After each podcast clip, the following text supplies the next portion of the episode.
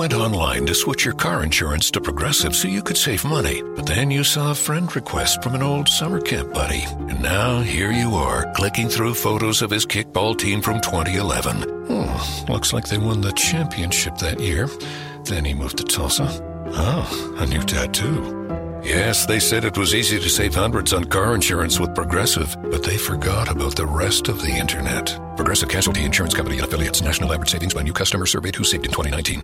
En Target, la salud de todos es nuestra máxima prioridad. Por eso requerimos que todos usen mascarilla o alguna otra cubierta en el rostro, además de dar mascarillas y guantes para proteger a nuestro equipo. Todos los días limpiamos las tiendas a profundidad, también los carritos y canastas después de cada uso. Recuerda que cuentas con nuestros servicios de compra fácil, sin contacto, como Drive Up y entrega el mismo día. Creemos en estar siempre cuidándote. Siempre lo haremos. Conoce más en target.com diagonal a Bullseye View.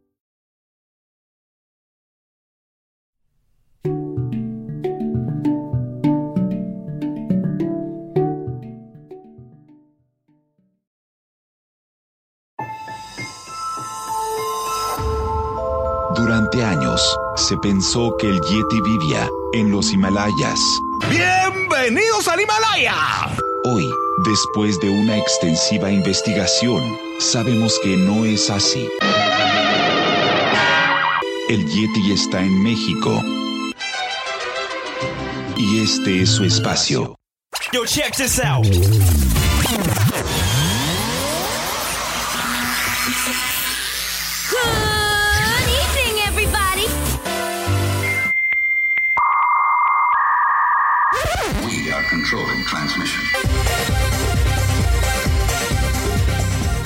Estás escuchando la nueva temporada de La era del Yeti. Tecnología, actualidad, arte, música, entretenimiento, política y mucho más en este espacio. La era del Yeti.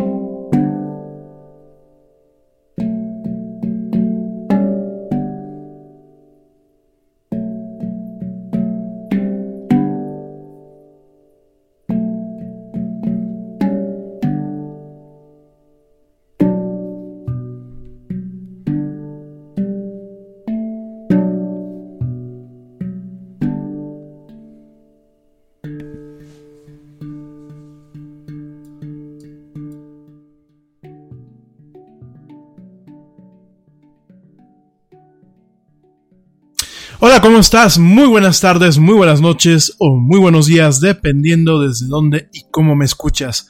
Como siempre, te doy la más cálida y sincera las bienvenidas a esto que es la era del Yeti. Programa de actualidad, tecnología y muchas, muchas otras cosas más. Yo soy Rami Loaiza y bueno, voy a estar contigo hoy miércoles 7 de noviembre del 2018 platicando de diferentes temas que realmente nos competen a todos. Principalmente vamos a seguir platicando del de, eh, impacto que va a tener eh, las elecciones en Estados Unidos, cómo quedaron actualmente. Vamos a estar platicando de este tema. También vamos a platicar de los lanzamientos de Amazon en México. Son lanzamientos que ya veníamos platicando desde hace un tiempo, sin embargo, hoy se concretan. Te voy a platicar cuáles son y en qué sentido te pueden interesar. Y también también vamos a platicar del el prototipo, porque realmente todavía no es un producto listo para el mercado, del prototipo de eh, teléfono, teléfono tablet o tablet transformable en teléfono que vimos el día de hoy en el evento de desarrolladores de Samsung. Hoy vamos a estar platicando de estos temas en general. Por ahí dejamos ayer en el tintero el tema de Blizzard y sus fans. Quizás lo acabemos el día de hoy. Pero bueno, a al final del día, esto es de lo que vamos a estar platicando hoy, miércoles 7 de noviembre del 2018. Para la gente que me escucha en vivo, un saludo y un fuerte abrazo. Gracias. Y también para la gente que me escucha en diferido a través de las diversas plataformas en donde se emite la era del Yeti. Esas plataformas son Spotify, eh, iHeartRadio, Tuning Radio y por supuesto la tienda de iTunes para las plataformas de Apple y también para las PCs, la, la tienda de podcast y también la tienda de Google Play para plataformas Android. Gracias, de verdad. Quiero mandar un saludo rapidísimo a toda la gente que me escucha, no solamente en México, sino que me escucha en los Estados Unidos, en Suecia, en España, en Reino Unido, en Puerto Rico, en Panamá, en Italia, en Costa Rica, en eh, Argentina, Colombia, Ecuador, Nicaragua y Perú. Estas son las personas que, bueno, estoy viendo aquí directamente en las encuestas que me han escuchado pues estas últimas semanas en este proyecto radiofónico que es la era del Yeti. Por supuesto, también quiero agradecer a mi equipo honorario, el equipo honorario que constantemente me está mandando notas. Eh, ellos son Ernesto Carbó, un buen amigo que en su momento el año pasado, en la temporada 2 de la era del Yeti, pues eh, también estuvo en cabina virtual echándonos la mano. Por supuesto, también un saludo y un agradecimiento a George de Negre, que bueno, siempre me está mandando notas eh, para poder comentarlas aquí. Y bueno, en general, gracias a toda la gente que me escucha. Si quieren que los mande a saludar personalmente, por favor, conéctense a través de la plataforma Spreaker directamente al chat para que, bueno, ahí podamos platicar, o bien a través de nuestras redes sociales, facebook.com diagonal en la era del Yeti, Twitter arroba el Yeti oficial, Instagram arroba la era del Yeti y también en YouTube ya puedes encontrar los podcasts y algunas cápsulas de la era del Yeti buscando directamente en YouTube el nombre del programa. Eh, si me van a comentar cosas a través de Twitter, por favor les pido utilicen el hashtag hoy toca. Esto pues para tener un poquito más de control sobre los mensajes y las comunicaciones que tenemos con ustedes. Bueno, ya te platiqué cuáles son los temas con los que vamos a estar lidiando el día de hoy. Vamos a arrancar primordialmente con el tema de eh, lo que representan los resultados de las elecciones en Estados Unidos para la tecnología. Nos afecta no solamente a ti que vives en Estados Unidos, sino nos afecta a todos los que consumimos tecnología eh, que en algún momento, bueno, puede tener una regulación, principalmente las plataformas de redes sociales y las plataformas de streaming. Te platico, bueno, eh, la noche de ayer tuvimos los resultados de estas elecciones de medio término, las midterms allá en Estados Unidos, en donde vimos directamente que el Senado, el Senado se queda bajo el control del, Partido Republicano y los demócratas toman el control de la Casa, de la Cámara Baja. En ese sentido, pues vemos una polarización en una de las, eh, bueno, en el ente máximo de gobierno de los Estados Unidos. Vemos las dos cámaras totalmente eh, partidas y repartidas vamos a estar viendo pues eh, una pelea política en lo que en estos siguientes tres años queda claro que los demócratas desde un punto de vista geopolítico pues intentarán bloquear todas las agendas relativas a las ideas que el señor Trump y su partido traían. Por ejemplo, ahí podemos ver un bloqueo o inclusive eh, pues una, un, un, una repulsión, un rechazo a lo que es el Tratado de Libre Comercio que se estaba pues de alguna forma modernizando entre Canadá, Estados Unidos y México. No se aprobó en su momento por el Congreso, que era lo que el señor Donald Trump quería, y ahora podemos ver a un partido demócrata que quizás ponga las trabas suficientes para que la nueva versión del acuerdo, este acuerdo que le pusieron eh, USMCA, no quiero decir el acrónimo completo, este acuerdo posiblemente no se ratifique en el Congreso, por lo cual el TLC que hasta el momento sigue operando se mantenga vigente hasta que, bueno, realmente la Cámara de... la Cámara, las cámaras de ellos pues tengan un análisis profundo y una revisión a lo que es el tratado que se propuso y que se negoció durante estos últimos meses. Posiblemente veamos esto. Obviamente habrán afectaciones al tipo de cambio, a la volatilidad del tipo de cambio aquí en México. Eh, la paridad peso dólar probablemente sigamos viendo un, dólar que se fortalece por todo este pues esta incertidumbre de lo que puede llegar a pasar. Seguramente seguiremos viendo al señor Donald Trump peleando comercialmente contra China contra mismo México contra Canadá. Veremos el incremento de productos, sobre todo en el aspecto tecnológico, veremos algunas, pues, guerrillas entre cuestiones de tecnología que se fabrican en, en, China, bueno, prácticamente el 90% de la tecnología eh, de cómputo, de telefonía móvil, de entretenimiento se fabrica en las plantas de Foxconn allá en China. Por ahí había un proyecto de poner una planta de Foxconn, este contratista que les hace los equipos a Apple, a Dell, a Lenovo, a diferentes empresas. Había un proyecto en un estado, en Wisconsin, si no me falla la memoria, creo que fue en Ohio, Wisconsin. Y eh, vamos a ver, vamos a ver cómo esto queda directamente suspendido, queda en el aire. Veremos más guerras comerciales, supongo yo, digo, por lo que se ve venir. Y sobre todo, pues veremos una lucha de poderes por ver quién estira y quién afloja. Vamos a ver, pues, cómo el Senado empezará a tratar de proteger al presidente Trump y a su equipo de una investigación más profunda.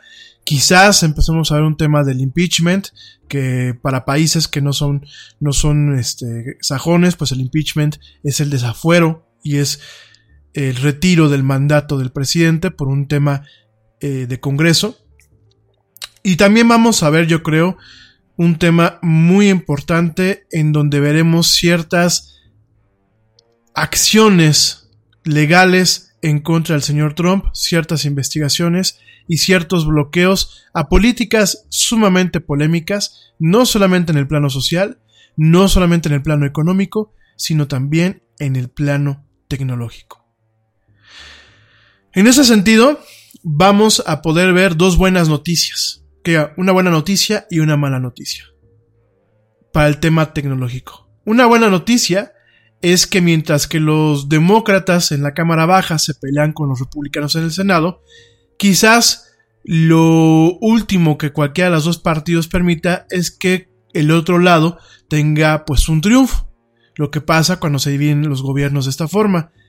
De tal forma, vale la redundancia, que hasta el 2020 yo creo que será muy difícil que realmente las regulaciones de fondo y de profundidad que se tenían de alguna forma planeados o planificados para lo que es pues la, la industria la tecnología, principalmente las plataformas de redes sociales, principalmente los portales como Google y principalmente las plataformas de streaming de video, quizás, muy seguramente, no veamos estas regulaciones hasta el 2020. Yo creo Hey, what do you want to da da da? I don't know. What do y'all think we should da da da? Well, what did we da yesterday? Hmm, yesterday. All the dolls feel like the same doll these days. I know. Like, is today Monday or Tuesday? Today is Thursday. oh no, I forgot to call my mom on her birthday. Oh no! No! These days, nothing is normal and everything is weird. But you could still save big when you switch to Progressive. That won't change. Not today or any day. Quote today at progressive.com. Progressive Casualty Insurance Company and affiliates.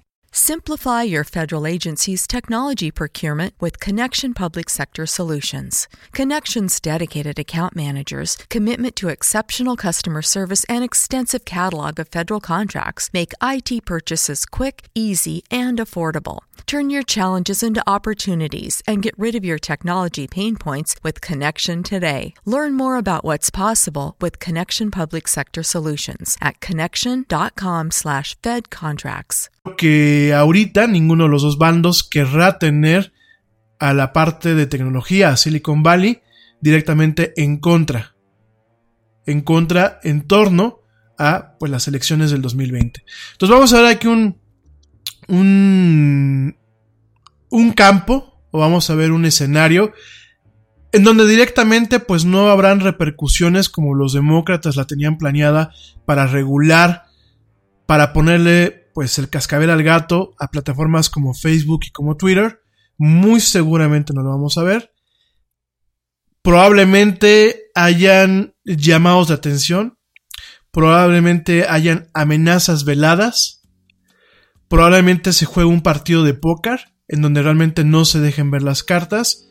Pero lo más seguro es que no veamos cambios circunstanciales a la forma en la que las empresas de tecnología, principalmente en estas áreas que son las áreas de redes sociales, las áreas de portales de búsqueda, no vamos a ver realmente una regulación que las meta en cintura.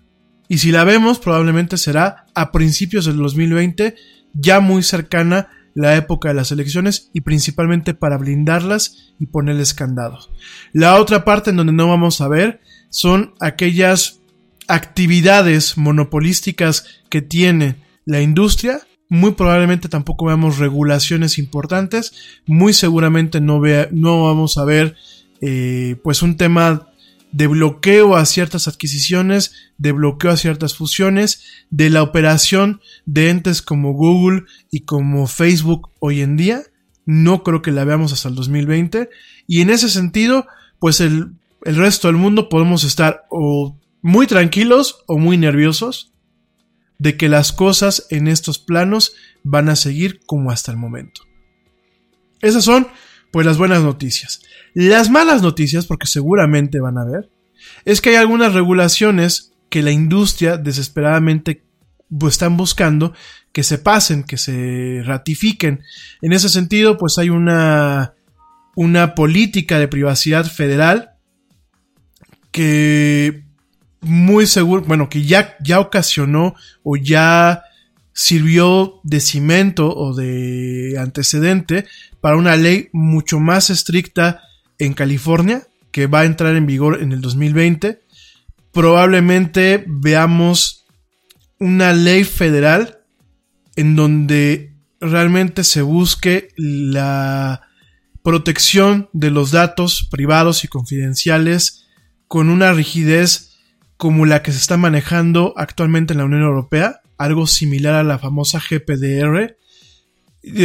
Hay de ambos bandos, es una, una cuestión bipartidista, vemos en ambos bandos pues un interés por pasar una regulación a nivel federal, sobre todo en aras de lo que ha estado pasando con Facebook y con diversas entes que pues han tenido tristemente una fuga de información.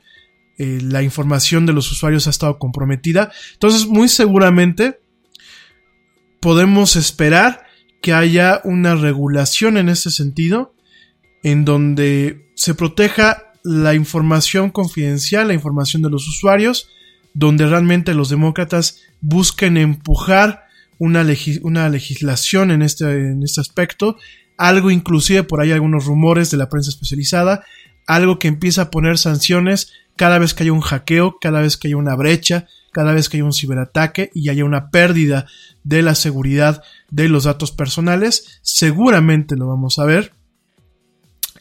Y por otro lado, también vemos que desde el Senado, muy probablemente empiece a haber eh, pues un tema de más presión en cuanto al tema de lo que es la neutralidad de la red, todas las protecciones de la neutralidad de la red, pues obviamente veremos una pelea muy encarnizada por ratificar a nivel federal este tema, lo que platicamos el día de ayer, esta pérdida de la neutralidad de la red.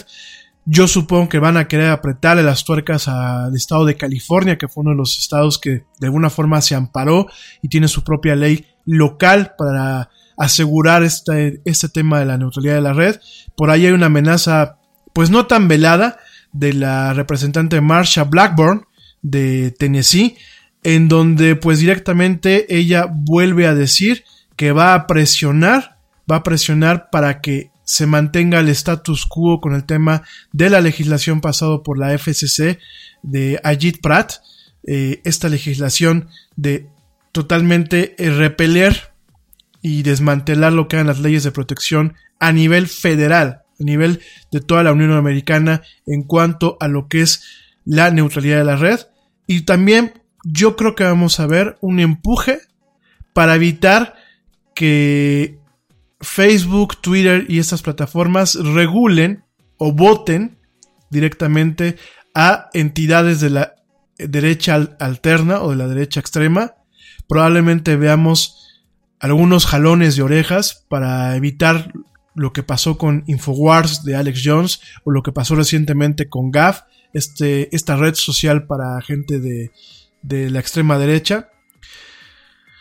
Entonces podemos estar esperando pues esta presión por parte del Senado. Seguramente también vamos a ver pues más llamados a declarar delante del Senado. Vamos a ver un poco más de pues de alguna forma de amenazas a la parte de la industria de tecnología, a Silicon Valley. Por ahí quizás también veremos uh, una presión en torno a la fabricación de diversos productos como los dispositivos móviles en Estados Unidos. Seguramente Trump, con el Senado todavía bajo el poder republicano, intentará pasar leyes o intentará pasar algunos mecanismos para presionar que tanto algunos dispositivos móviles como algunos dispositivos informáticos en general pues se empiecen a fabricar en Estados Unidos, lo cual es una decisión que puede ser mortal para muchas empresas que dependen de una fabricación de volumen eh, a bajo costo en un país como China. Y directamente, pues vamos también a ver una modificación en los comités eh, del Congreso que de alguna forma tienen la tarea de pues hacer responsables a las empresas de tecnología en cuanto a sus operaciones en Estados Unidos, ¿no? Por ahí vamos a ver qué pasará en el sentido de las investigaciones que tienen abiertas Google, Facebook, Uber y Equifax en cuanto a lo que son los temas de eh, la privacidad de datos y en algunos aspectos quizás quizás veremos algunas cuestiones de anticompetitividad aunque no esperamos nada radical que no esperamos realmente cuestiones que afecten o que modifiquen el comportamiento comercial de, estas empresas allá en Estados Unidos y a nivel mundial. Creo que es lo que nos va a dejar. Creo que de una, con mi muy humilde opinión, basado en lo que he estado investigando y lo que he estado leyendo, seguramente habrán muchas cosas que mantengan su estatus y su tracción como se ha venido manteniendo hasta ahorita.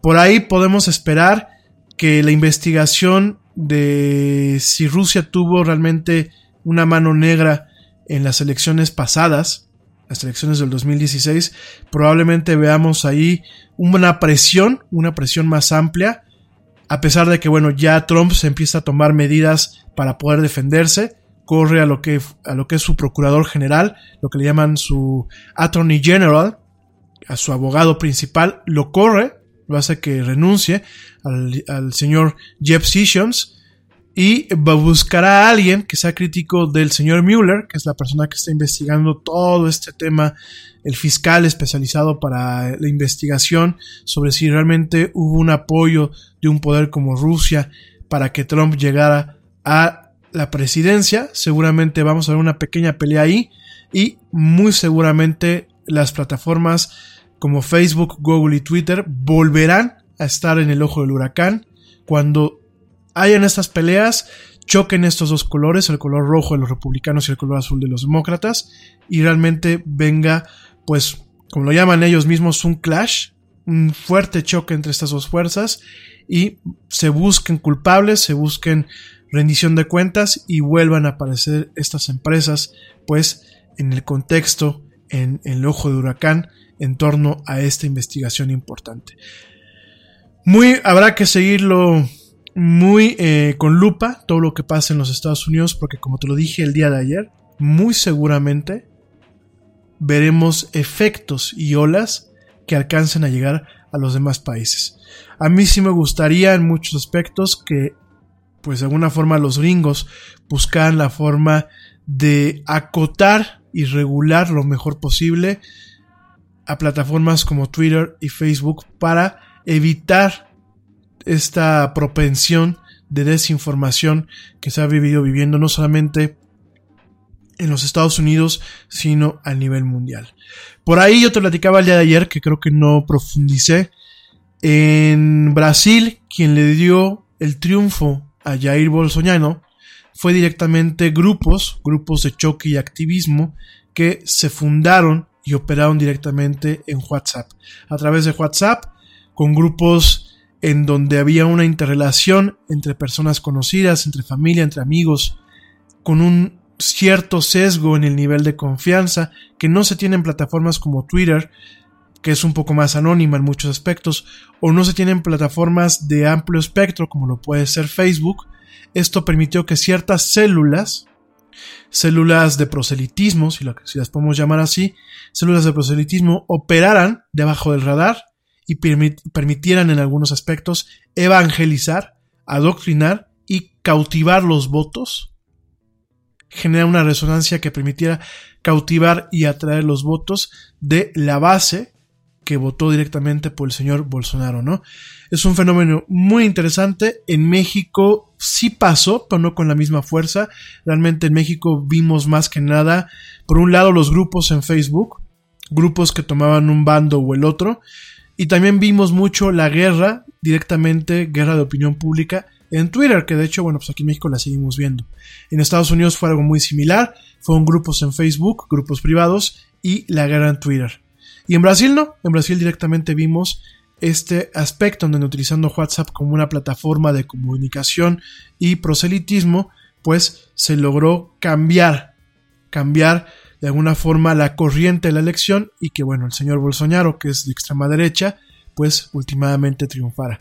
Además de esto, bueno, hay que reconocer lo que el equipo de Bolsonaro fue muy inteligente al utilizar estas plataformas y capitalizar con el hartazgo genérico y el rechazo que el pueblo brasileño cada día tiene más por la izquierda. No solamente por la izquierda de Lula, del Partido del Trabajo y de Dilma Rousseff, sino también por lo que representa esta asociación de partidos comunistas y de izquierda que se llama el Foro de San Paulo, que bueno, pues hay que recordar que muchos de los peores gobernantes en América Latina, que son de izquierda, pertenecen a este foro. Es un foro que eh, la sede, valga la redundancia, está en, Sao Paulo, allá en Brasil, en la ciudad de San Paulo, pero que bueno, ha sido fomentada en su momento y fundado o cofundada por gente de Cuba, por eh, algunas partes de Venezuela, por, bueno, diferentes entes de la izquierda radical, de esta izquierda, como dicen los españoles, gomosa grimosa de, pues, este continente, ¿no? Al final del día, esta izquierda latinoamericana que más que dejar beneficios a sus pueblos, ha dejado destrucción, hambre y crisis por donde pasa. Digo, si no me crees, solamente hay que ver las noticias. Y las noticias de todos los bandos, ¿eh? lo mismo que te estoy diciendo aparece en, un noticiero de corte centro o centro derecho, como en una publicación como El Proceso aquí en México, que tiende hacia la izquierda. Pero bueno. Oigan, pues eso es un tema. Me parece que lo que vaya a pasar en Estados Unidos va a permitir que muchas cuestiones en los demás países se acoten, se aclaren o se transformen. Habrá que estar atentos. Yo mi recomendación, digo, desafortunadamente no hay a quien hablarle en estos temas con el gobierno que tenemos actualmente en México, el que tenemos actualmente y el que viene. Desafortunadamente, pues esas personas que escogemos no tienen capacidad para entender esos temas. Pero yo creo que México tendría que ya subirse, subirse al estandarte y buscar la forma de regular a estas empresas en México. Vuelvo a lo mismo, yo sé que es un truco, yo creo que aquí es un tema muy difícil, no un truco, yo creo que aquí sería pues un acto de equilibrio y un acto realmente de coherencia y de inteligencia, buscar de alguna, de alguna medida o de alguna forma un mecanismo que permita regular sin generar censura. Si ustedes me preguntan yo cómo lo haría, hasta el momento no tengo ninguna idea. Si en algún momento la llegas a tener, pues ya la estaré comentando con ustedes y a lo mejor lo haré en un blog y también lo haré de forma pública. De momento no tengo ninguna idea. Pero sí me queda claro que yo creo que México debería de empezar a investigar cómo regular de la forma más precisa. Progressive presents The Sounds of the Old World. The year is 2019, and someone is getting up to use the bathroom at the stadium. Excuse me? Excuse me? Oh, sorry. Excuse me? You mind if I just squeeze by here? This has been The Sounds of the Old World. Brought to you by Progressive, where drivers can still switch and save like it's 2019. Quote today at progressive.com. Progressive Casualty Insurance Company and Affiliates. Simplify your federal agency's technology procurement with Connection Public Sector Solutions. Connection's dedicated account managers, commitment to exceptional customer service, and extensive catalog of federal contracts make IT purchases quick, easy, and affordable. Turn your challenges into opportunities and get rid of your technology pain points with Connection today. Learn more about what's possible with Connection Public Sector Solutions at connection.com/fedcontracts. a, estos, a estas entidades. Sobre todo por lo que se viene. Tanto yo creo que debería haber mecanismos para blindarlas de un ataque de censura, como también deberían haber mecanismos que permitan castigarlas o que permitan de alguna forma, pues, matizar o atenuar el impacto de la desinformación en estas plataformas. La verdad es un tema muy complejo. Yo creo que deberían de haber mesas de debate. Yo creo que deberían de haber un grupo de estudiosos. Pues que de alguna forma tengan realmente un conocimiento a profundidad de la comunicación y de la tecnología como tal. Para poder entender cuáles son los efectos que se están viviendo ahorita. Cuáles son los efectos que vienen a futuro y lograr generar un marco jurídico y estructural que les dé libertades de expresión a la gente que utilizamos estas plataformas, que nos dé una libertad integral, que no porque llegue gobierno fulano de tal o gobierno sutano de tal empiecen a reprimir nuestras opiniones en estas plataformas, pero que al mismo tiempo permitan poner un muro a todas aquellas fuentes de desinformación que como lo hemos visto en muchos ejercicios democráticos han sido vitales para erosionar la confianza de los pueblos en sus instituciones, malamente en muchos aspectos, y han sido responsables en que las democracias se erosionen, como lo hemos visto estos últimos 10, 12 años. Pienso yo que ya sería el momento adecuado bajo esta realidad que estamos viviendo para que México empiece a manejar leyes proactivas y de alto, de alto espectro, de, de amplio espectro, que realmente regulen sin censurar a plataformas como Twitter y como Facebook. Es mi muy humilde opinión. Creo que es el momento. Pero bueno, dicen que se vale soñar, ¿no? Y que soñar no cuesta nada. Porque yo, perdón, dudo muchísimo que esto pase en estos momentos, ¿verdad? Pero bueno,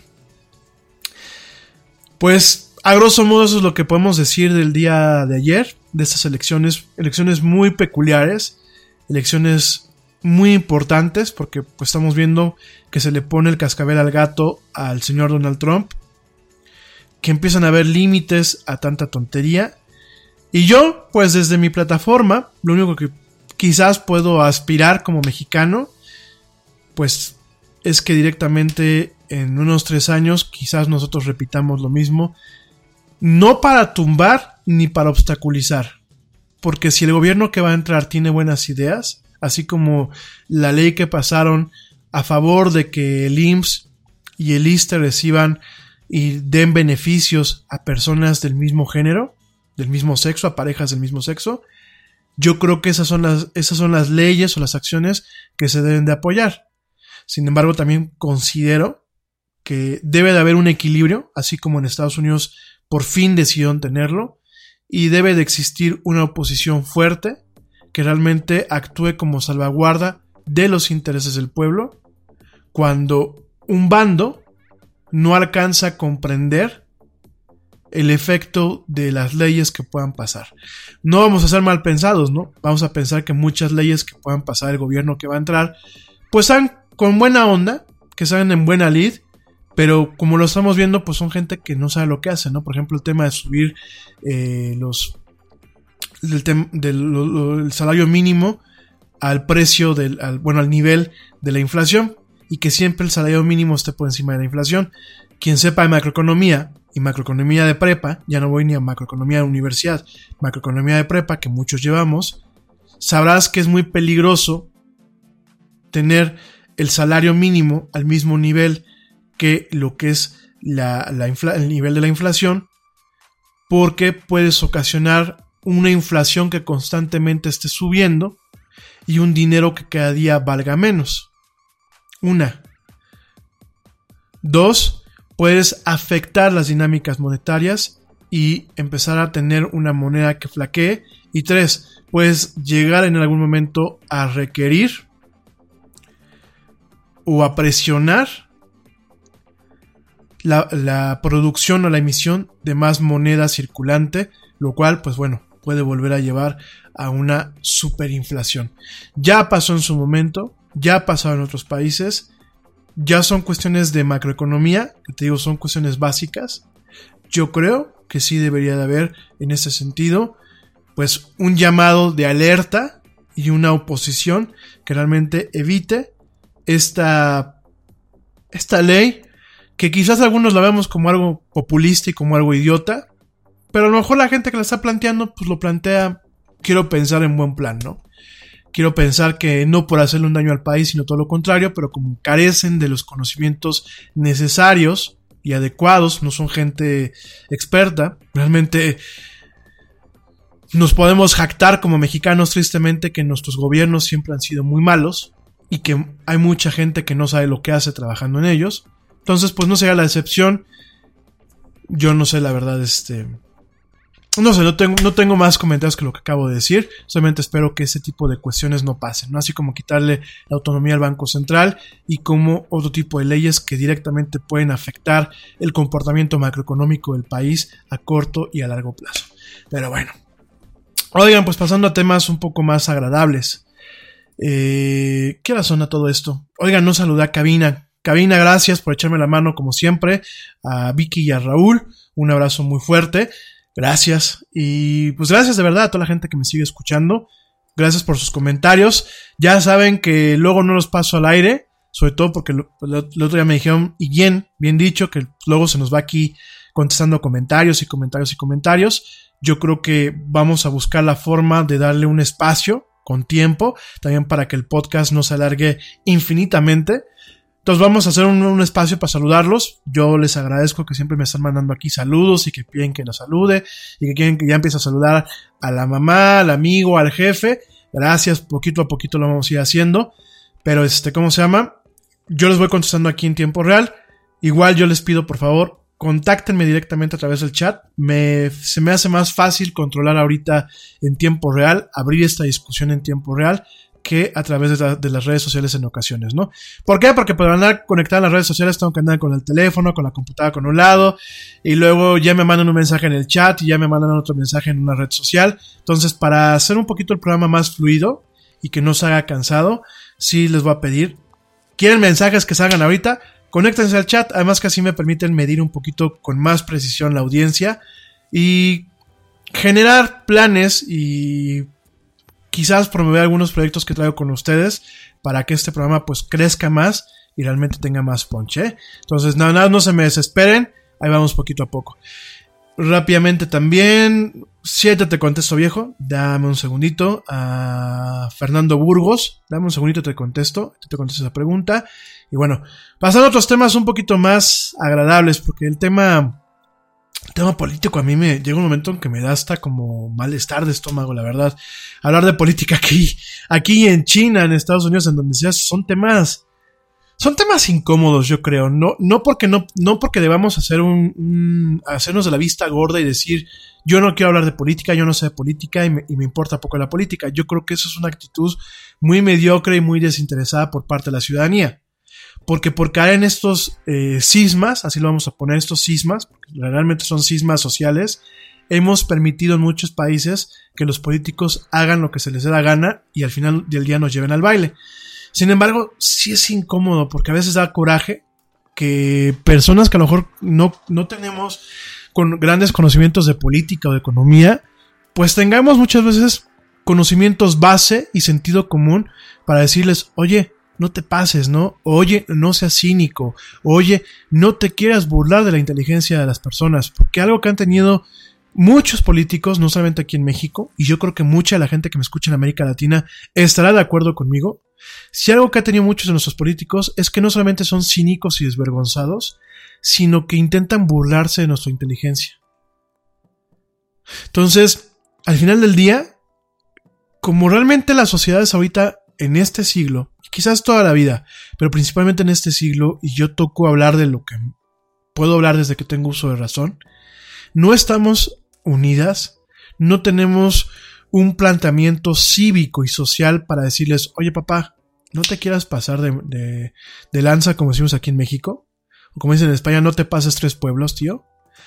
De esta misma forma, yo creo que sí se torna un poco incómodo, sobre todo porque no podemos hacer mucho para cambiar las cosas con esta división y con esta polarización que ahorita tenemos.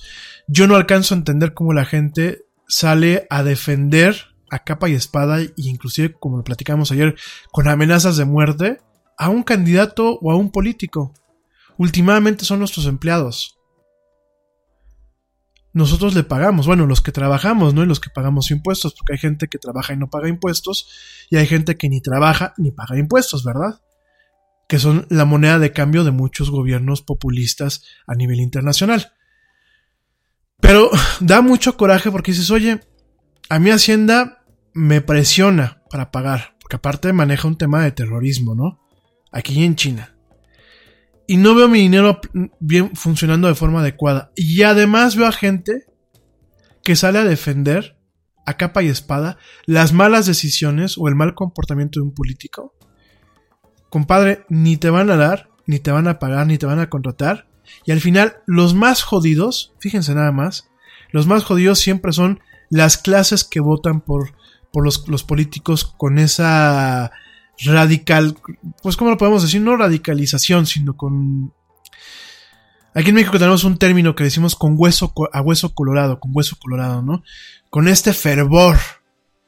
Oye, y son la moneda de cambio, porque esos grupos, estos grupos que pues solamente ni se crean ni se destruyen, solamente se transforman y van pasando de un, de un partido al otro, estos grupos, vamos a ser muy francos, al final del día son los más jodidos y son los que terminan volviéndose una moneda de cambio para poder alcanzar un puesto o alcanzar una presidencia o alcanzar un, peldaños en, los congresos en los días de las elecciones.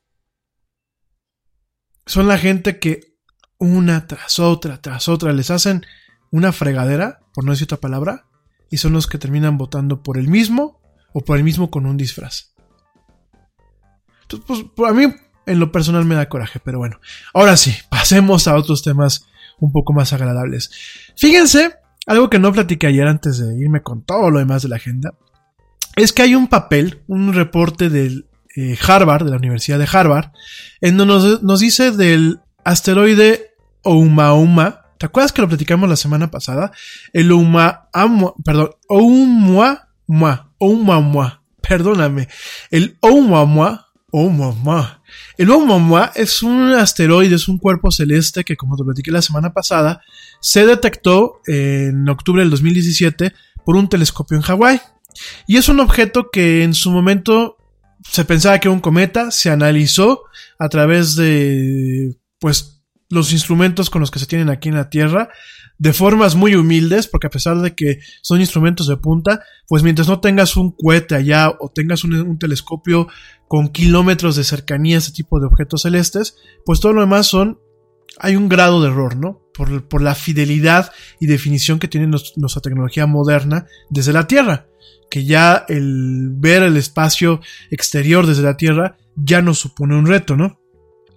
Y ahora resulta, resulta que eh, directamente el Harvard, Harvard, eh, bueno, lo que es el Centro Smithsoniano de Astrofísica de Harvard, hay un papel, un reporte que está lleno de, polémica hoy en día, en donde dice que la posibilidad de que este objeto alargado, que estaba viajando a 196 mil millas por hora, tuviese un origen artificial.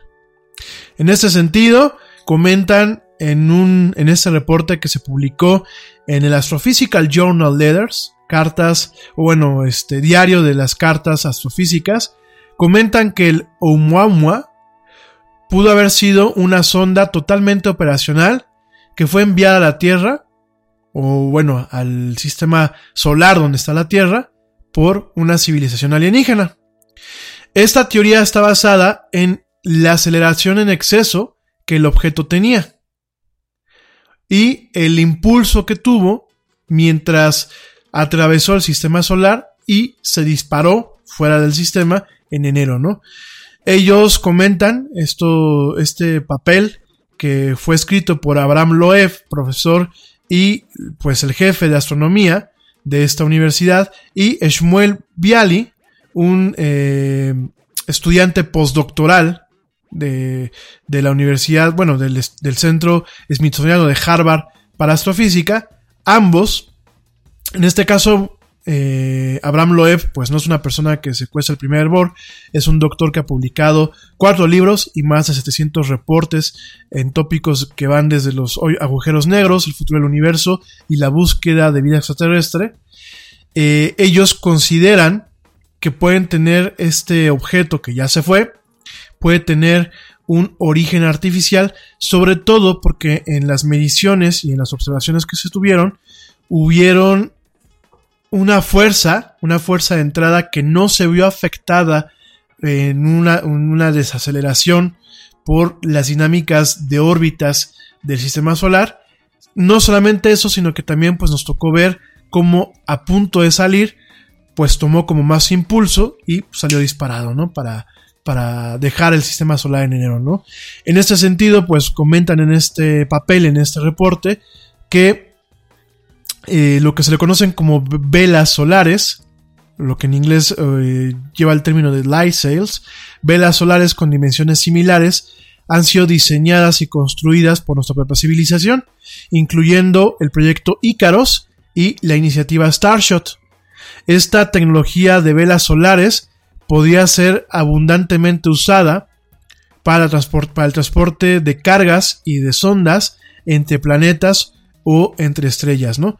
Entonces, en este papel, en este reporte, este, estas dos personas, el doctor Loeb y eh, Shmuel Bialy, comentan que, bueno, eh, basándose entre la alta velocidad de este objeto, la trayectoria poco usual y eh, la manera en la que de alguna forma está este objeto visualizado de la Tierra, que yo te platicaba que era como una especie de puro gigante, tenía una forma de puro muy similar a lo que Arthur C. Clarke planteaba en su novela Rama, pues directamente ellos piensan que podría, podría en algún momento ser una sonda no operacional o no, o no operacional, una sonda de origen alienígena, quizás enviada para investigar pues el sistema solar eh, donde está ubicada la Tierra, ¿no?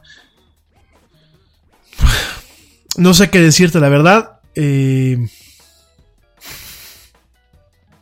puede ser una fantasía muy padre, puede ser una esperanza de que haya seres más inteligentes que nosotros.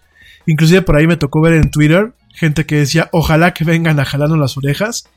Lo cual es, pues suena muy chistoso, ¿no? Y a lo mejor lo decimos en un acto de desesperación por ver el mundo como está operando actualmente. A lo mejor pensamos que si vienen este, pues entes extraterrestres nos van a meter en cintura o nos darán un pretexto para unirnos como muchas de las películas nos ha tocado verlo. Pero por otro lado, pues es un poco peligroso, ¿no? Ya lo decía por ahí Stephen Hawking, que un encuentro entre civilizaciones podría ser muy poco beneficioso para la, la, la, raza humana, sobre todo porque si son civilizaciones que se comportan o actúan de una forma similar a la raza humana y que de alguna forma pues ya llevan, nos llevan años o siglos de ventaja en el tema del desarrollo tecnológico, pues podemos esperar que pase algo muy similar a lo que pasó eh, previo a la colonia, ¿no? Que realmente llegan a conquistar, a esclavizar, a evangelizar y a adoctrinar, ¿no? Entonces, pues yo creo que en el, mejor de los casos, pues tendríamos a aliens que a lo mejor nos vienen a adoctrinar o a evangelizar, ¿no? en el peor, pues podemos tener a, entidades que nos vengan a esclavizar o directamente a limpiar, ¿no? Entonces, este, pues habrá que ver. Habrá que ver. Yo no creo. No es un tema de soberbia. De hecho, a mí me gusta pensar que si hay civilizaciones eh, fuera de lo que es nuestro sistema solar y lo que nuestro bloque de estrellas y esta parte donde nos ubicamos nosotros, que es eh, pues una, una parte de la galaxia muy cerquita de lo que le conocen como el brazo de Orión. Pero no, déjenme estar claro, porque luego digo tonterías y no quiero, no quiero darte mala, mala información. Es el brazo. Espérame tantito.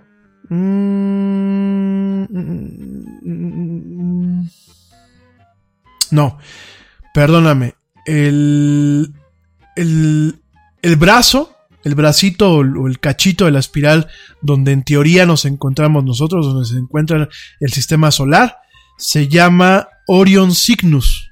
Es el, brazo de Orion Cygnus.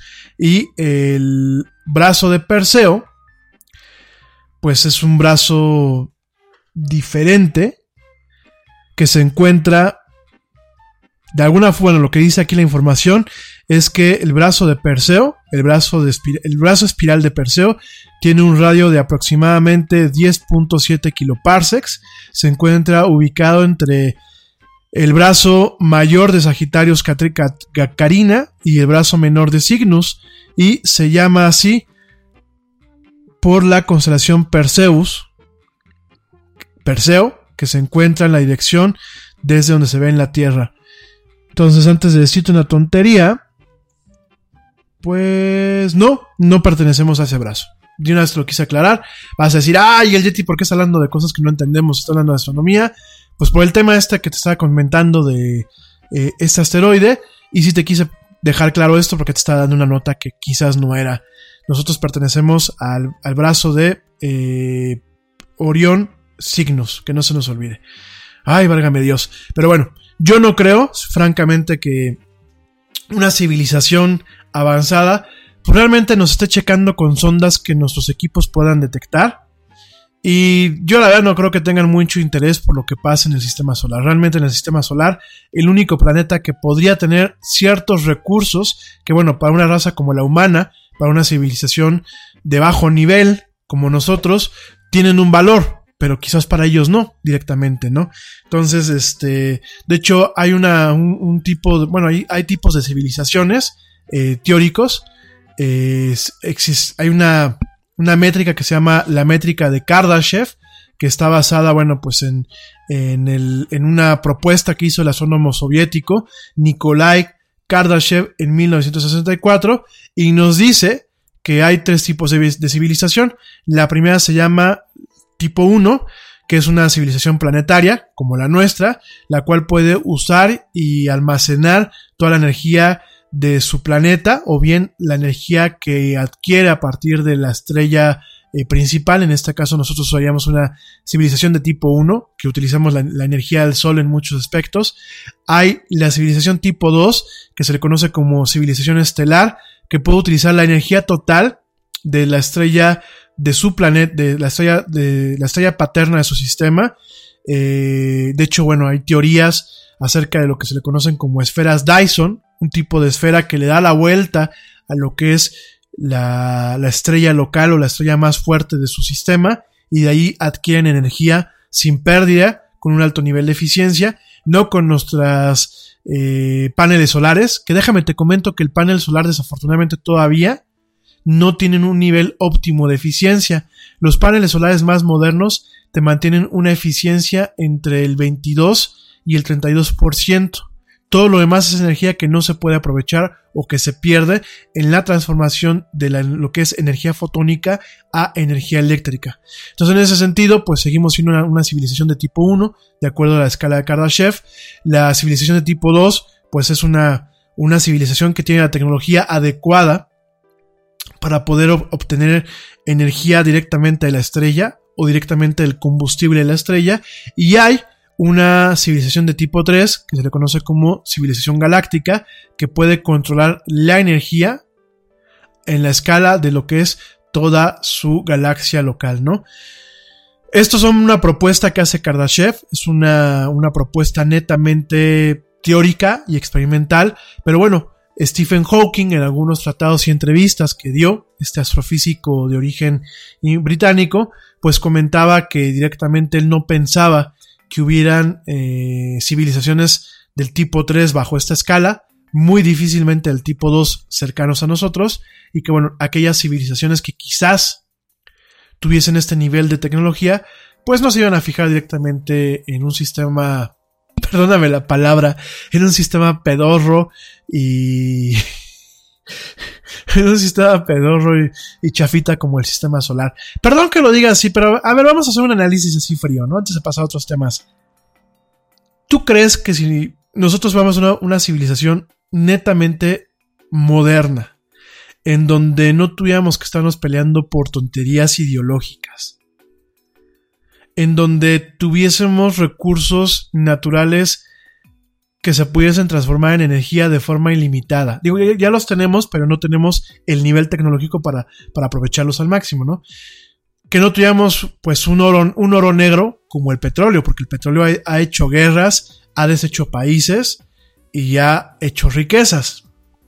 Entonces, si no tuviésemos todo esto y realmente tuviésemos la capacidad social, intelectual y tecnológica para enfocarnos realmente a vivir la vida bien, a reflexionar sobre nuestra existencia y a presionar por diseñar mecanismos que nos permitan ser más longevos, no solamente como individuos o como sociedades, sino como civilizaciones y reproducirnos y no explotar de mala manera, sino aprovechar otros planetas y sistemas planetarios y solares completos, ¿tú crees que iban a, íbamos a voltear a tener una comunicación pues con alguien de bajo nivel como lo somos los, terrestres?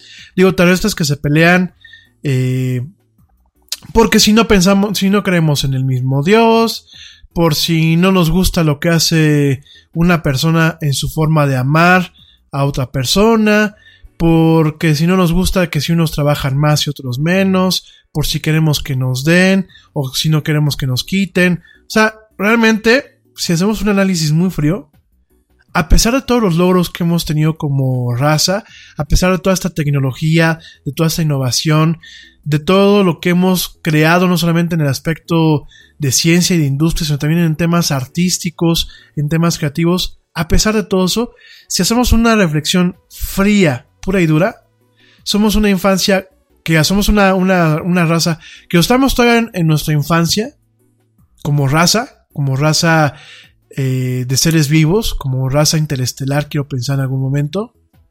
O definitivamente, pues, la entidad que nos creó nos hizo idiotas, ¿no?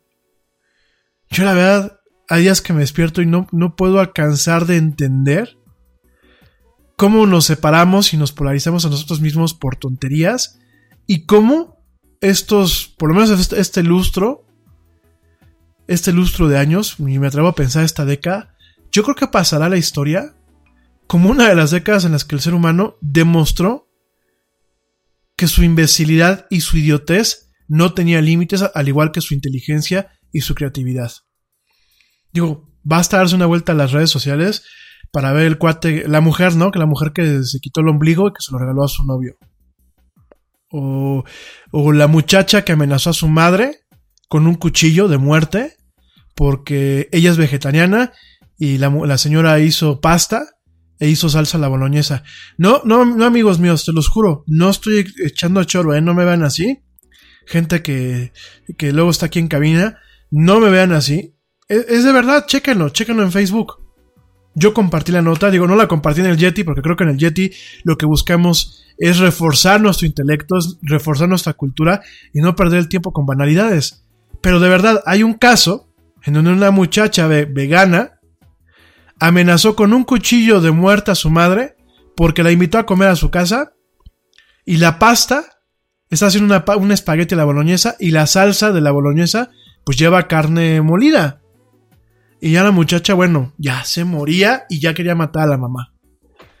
A ese nivel hemos llegado como humanidad. A ese nivel.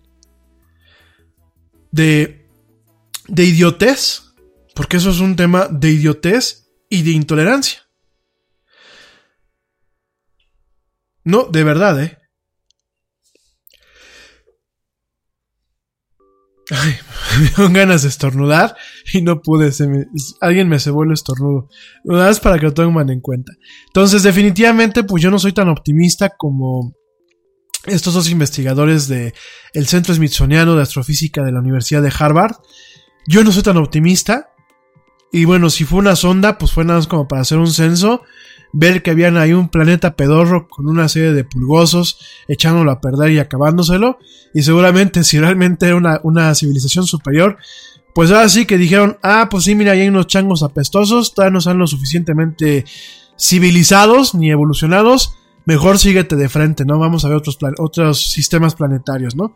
Entonces no soy tan optimista y yo sí pienso eh, no como científico ni como astrofísico, sino como ciudadano que tiene conocimiento, pues yo sí pienso que lo que vimos fue un tipo de asteroide muy, muy peculiar, muy anómalo, pero bueno, tampoco es que ya conocemos todo y ya sabemos todo lo que pasa. Hey, what do you want to da da da? I don't know. What do y'all think we should da da da? Well, what did we da yesterday? Hmm, yesterday. All the dolls feel like the same doll these days. I know. Like, is today Monday or Tuesday? Today is Thursday. oh no, I forgot to call my mom on her birthday. Oh no. No. These days, nothing is normal and everything is weird. But you could still save big when you switch to Progressive. That won't change. Not today or any day. Quote today at progressive.com. Progressive Casualty Insurance Company and affiliates. Hot flashes, irritability, intimate dryness, even unsatisfying sex. Hi, I'm Dr. Alyssa Dweck, a board certified OBGYN who has spent over 20 years helping women just like you safely find relief from these very natural symptoms without having to resort to hormones. To help my patients feel their best, I recommend products from Bonafide Health. Bonafide is a women's health company dedicated to providing women with non hormonal and clinically validated products that work. Bonafide provides safe and effective solutions to manage a range of menopausal, sexual health, and PMS related symptoms. That's why I recommend Bonafide products to my patients every day. In fact, I am also a bona fide medical advisor. What I like most is that bona fide products provide women real relief without compromise. Ladies, don't waste another minute feeling less than your best. Go to hellobonafide.com and use code radio39 to save 20%. That's hellobonafide.com and code radio39. These statements have not been evaluated by the FDA. These products are not intended to diagnose, treat, cure, or prevent any disease. Offer valid on subscription only. En este universo y ya entendemos todo. Seguramente será algo que en su momento con la tecnología adecuada pues se podrá investigar a profundidad, ¿no? Porque eso es otra, cuestión. No basta verlo a miles y a millones de kilómetros de distancia con telescopios, ¿no? Lo ideal pues sería mandar cohetes, sondas, sondas eh, mecánicas que bueno, pues realmente pudieran tener un acercamiento e inclusive pudieran aterrizar y realmente entender pues qué era este objeto, ¿no? Seguramente este objeto Oumuamua va a seguir dando muchísimo de qué hablar y seguirá pues por un lado generando polémica y por el otro generando especulación, fantasía y sueños para aquellos que aspiramos a que haya vida inteligente en otras partes en este universo que nos, en donde nos toca vivir. Bueno, me voy rapidísimo a un corte para poder estornudar a gusto y sonarme la nariz y todo lo demás. Te recuerdo en nuestras redes sociales, facebook.com, diagonal la era del Yeti, eh, Twitter arroba el Yeti oficial, Instagram la era del Yeti y YouTube nos puedes encontrar como la era del Yeti. No me tardo, ya vuelvo. Estamos platicando de cosas tan terrestres como las elecciones y tan eh, extraterrestres como un asteroide en esto que es la era del Yeti. No le cambies, no te vayas. Ya vuelvo.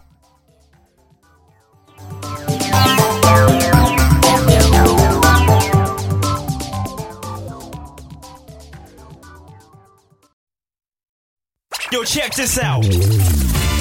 Este corte también es moderno. No te vayas.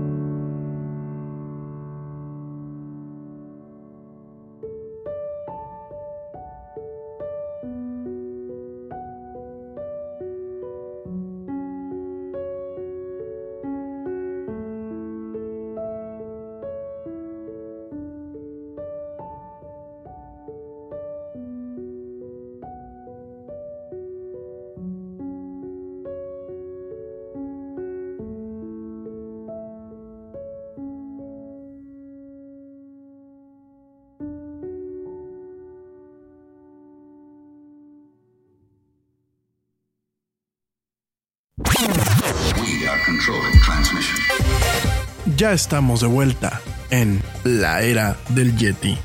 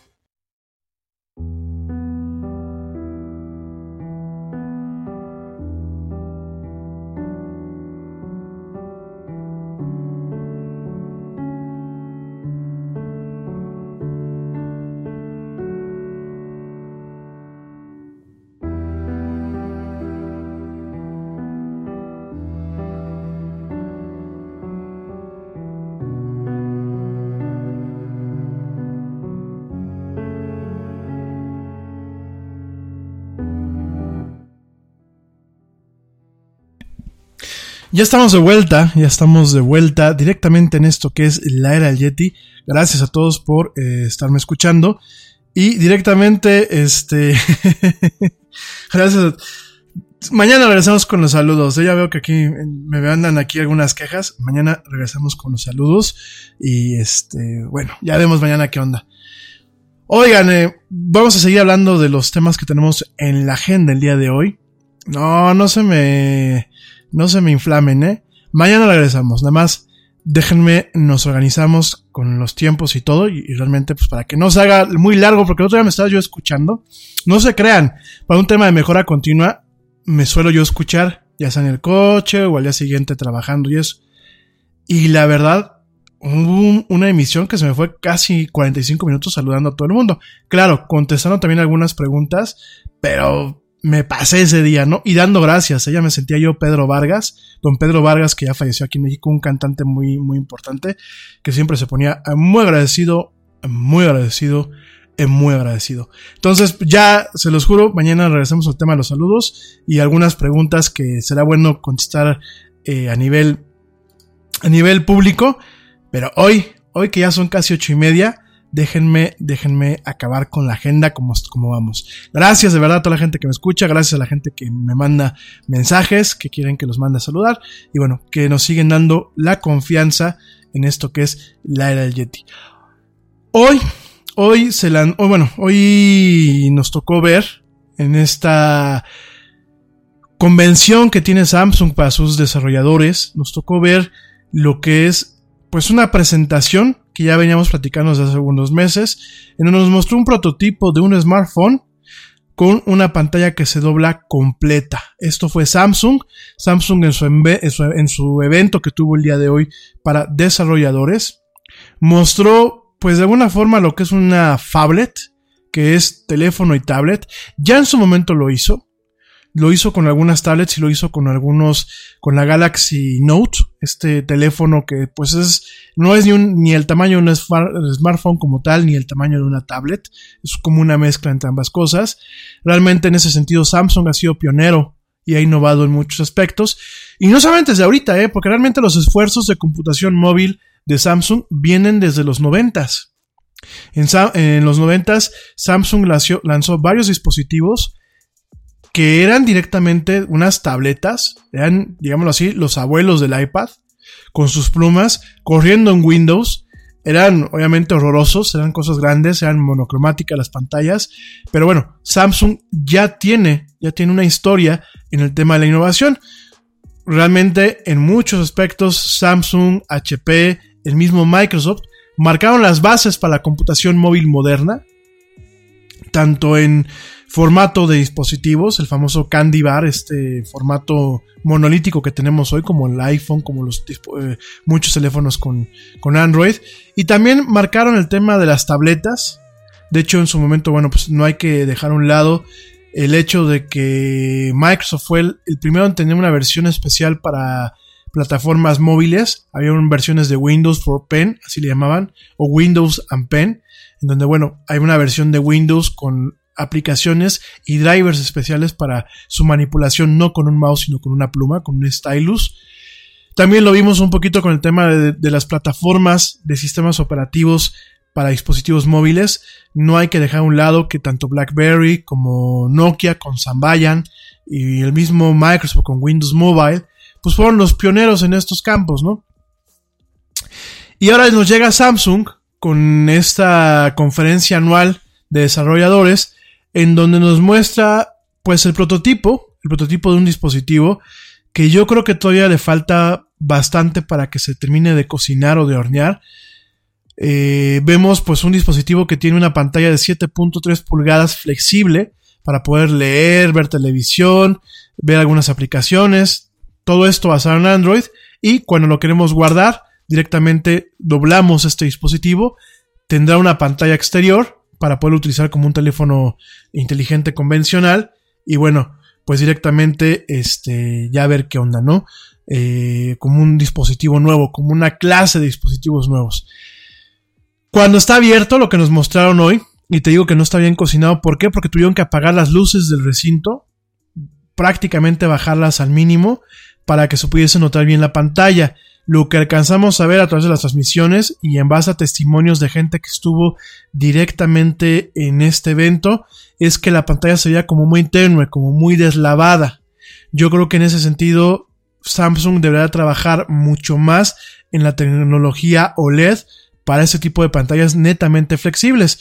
Porque, repito, no es un teléfono, no es un dispositivo en donde vas a tener una división que se note. Es pura pantalla así como la ciencia ficción, pura pantalla y cuando la doblas, se doblará como si fuera una hoja de papel, sin ningún punto en donde tengas pues este doblez o este marco.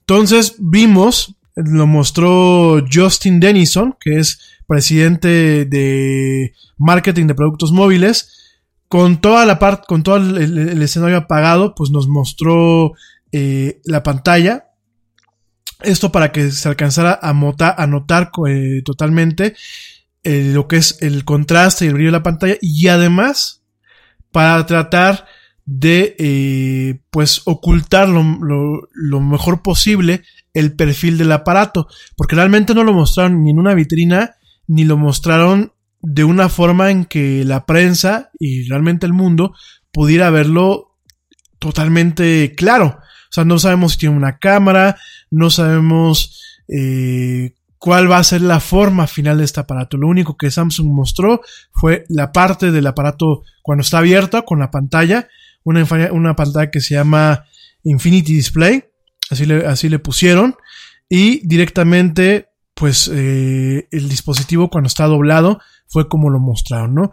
Un dispositivo muy, muy interesante con una actualización a lo que es la plataforma TouchWiz que se utilizan en todos, prácticamente todos los teléfonos Galaxy.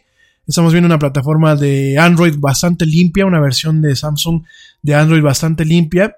Y cabe recalcar que lo más interesante de esta eh, de este dispositivo que se deja ver el día de hoy, que bueno, realmente no sabemos cuándo lo van a empezar a lanzar, ni sabemos realmente la forma en la que va a funcionar, pero directamente Google, dentro de esta conferencia para desarrolladores de Samsung, Google directamente comenta y, confirma de forma oficial que Google va a estar trabajando con Samsung y con otros fabricantes de tal forma que Android oficialmente pueda soportar diseños de pantallas que se doblan o diseños de pantallas que pueden tener una pantalla gigante por dentro y una pantalla más pequeña por fuera.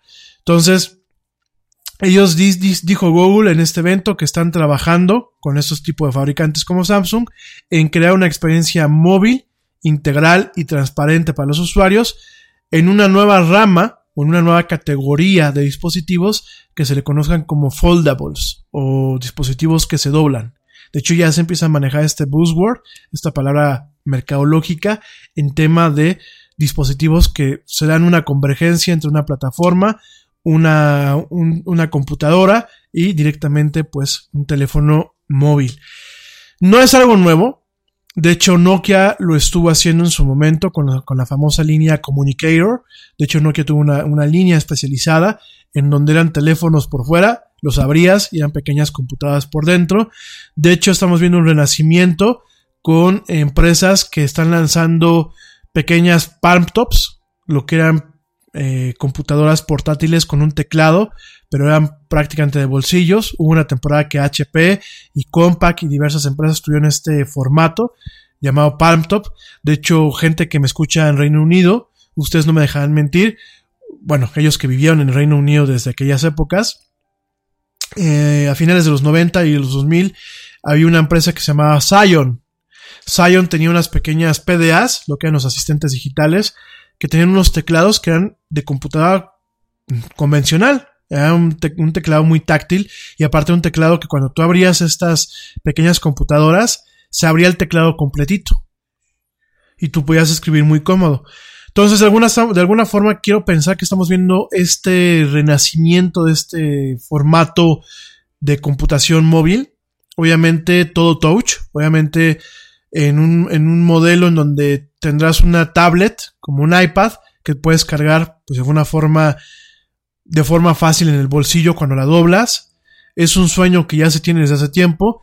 Y bueno, no solamente lo encontramos en Samsung, quizás el fabricante más importante más importante es Samsung ahorita, pero también vemos a empresas chinas como Royal, que ayer lanzó la computadora FlexPy, Lenovo, Huawei, LG y al mismo Microsoft que está buscando generar eh, un dispositivo basado en algo que se le conoce como Andrómeda, el proyecto nombre clave Andrómeda que lleva ya un rato trabajando, una versión de un dispositivo Surface con dos pantallas, una pantalla interna y una pantalla externa que permitan manejar la computación móvil como si fuera una, una libreta de apuntes o como si fuera un dispositivo específico en donde no, tengas esta herramienta de computación como la conocemos ahorita en el tema de una tablet o en, una, o en el tema de una notebook, sino directamente una, un, una sinergia entre esos dos tipos de dispositivos en un, en un formato compacto y con un tema de computación más accesible al usuario convencional. Es decir, una propuesta de hardware y de software que de alguna forma permita tener un, una, interacción con las computadoras de una forma más natural. En este caso, pues lo que está buscando Microsoft es un tema lo más similar a, a una libreta, a una interacción con una libreta, si lo quieres llamar así, inteligente. Esto lo vamos, lo estamos viendo en los esbozos y en los patentes que se han llenado y en los rumores en cuanto a lo que es el proyecto Andrómeda. Y en el caso de Samsung, pues estamos viendo una convergencia en donde quizás en algún momento en el futuro veamos que se matan dos líneas de productos, se mata a lo mejor la línea del Galaxy normal y se, mata la línea del, del Galaxy Note o inclusive algunas tabs, algunas de las líneas de tabletas de, de Samsung y realmente recaiga en un dispositivo que para cargarlo y operarlo en el día a día, pues es un teléfono y para trabajar con él o para consumir ciertos medios, sea directamente una tablet. Habrá que ver, creo que vienen tiempos interesantes. Te lo repito, Samsung no es el primero, de hecho, eh, el, año pasado la empresa china CTE, eh, ZTE tuvo un teléfono que se llama Axon M, que bueno, pues fue un teléfono bastante malo. Habrá que ver si con el beneplácito y la bendición de Google para el tema de Android y con los displays y las tecnologías de Samsung, que son patentes de ellos, podemos ver realmente un dispositivo que permita tener esta dualidad. La comodidad de una tablet con la portabilidad y el uso cotidiano de un teléfono móvil. Habrá que verlo, ¿no? Eso fue el anuncio que se dio el día de hoy. Todavía no tenemos ni fecha, ni precio, ni formato. Hay muchas cosas que se quedan en el aire. Hay muchas cosas que se quedan al descubierto, a la incógnita. Habrá que ver si Samsung crea un programa de desarrollo para que desarrolladores y entusiastas empiecen a hacer aplicaciones que realmente exploten este dispositivo, que realmente exploten este nuevo formato. Habrá que ver si del prototipo se empiezan a lanzar versiones beta o versiones que permitan probar este nuevo género a su totalidad y habrá que ver si en algún momento Samsung dice tal día, tal año y con tal precio lanzaremos este nuevo producto al mercado. Habrá que ver todo esto en un futuro. En fin, eso fue lo que se lanzó el día de hoy, que lo platicamos allá en la noche y que bueno, hoy, hoy lo estamos viendo.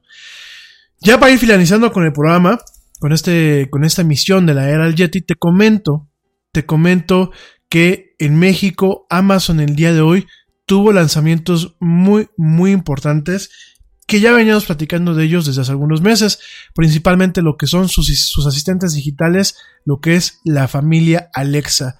Y contrario a lo que muchos esperábamos, porque yo pensé que iban a lanzar, y me considero de las personas que jurábamos que iban a lanzar una versión pues más austera o más pequeña de su línea Alexa, de los dispositivos Echo, pues no, directamente Amazon lanzó toda la línea completa de estos dispositivos ahorita. Estamos viendo todo lo que es la línea de los dispositivos Echo, desde el más pequeño que tiene un precio de 700 pesos, que es el Echo Dot, una pequeña bocinita inteligente que compite contra las ofertas que tiene Google actualmente en el mercado.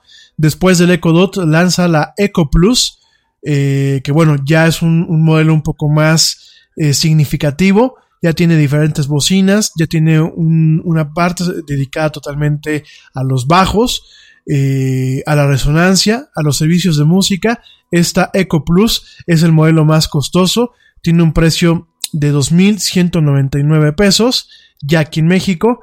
Eh, tanto el Echo Dot como el Echo Plus lo encontramos en tres colores, en negro, en gris y en blanco.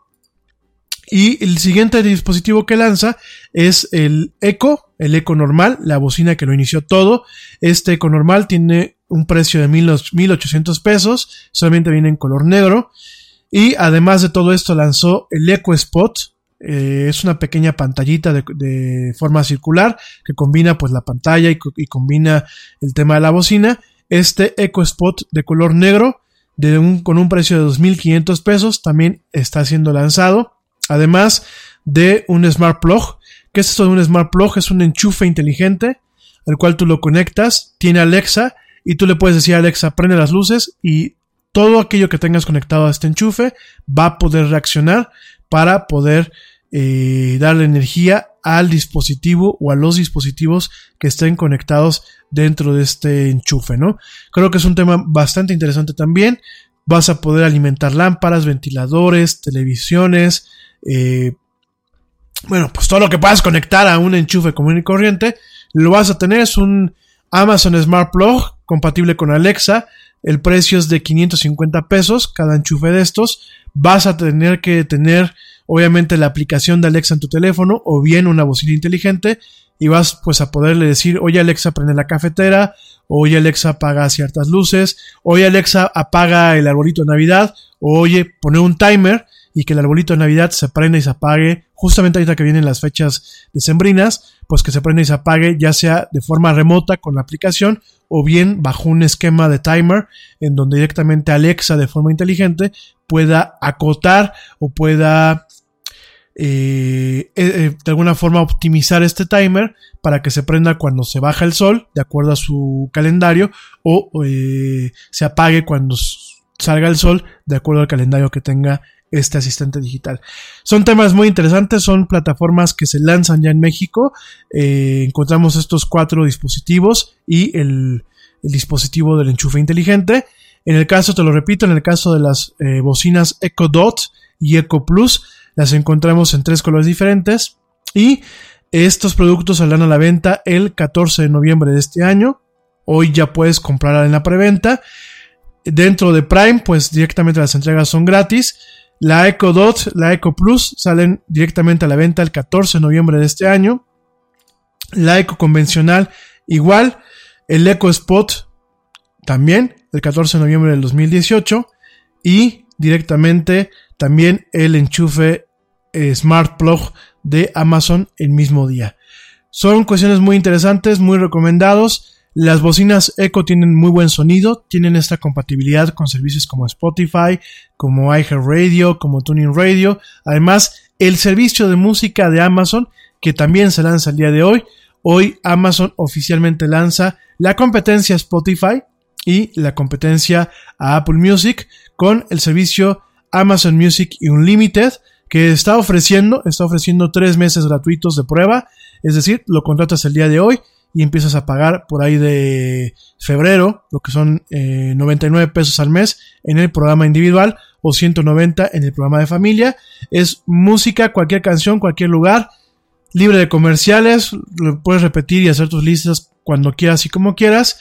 Y bueno, es una competencia totalmente, totalmente a lo que es Amazon Music y a lo que es Spotify.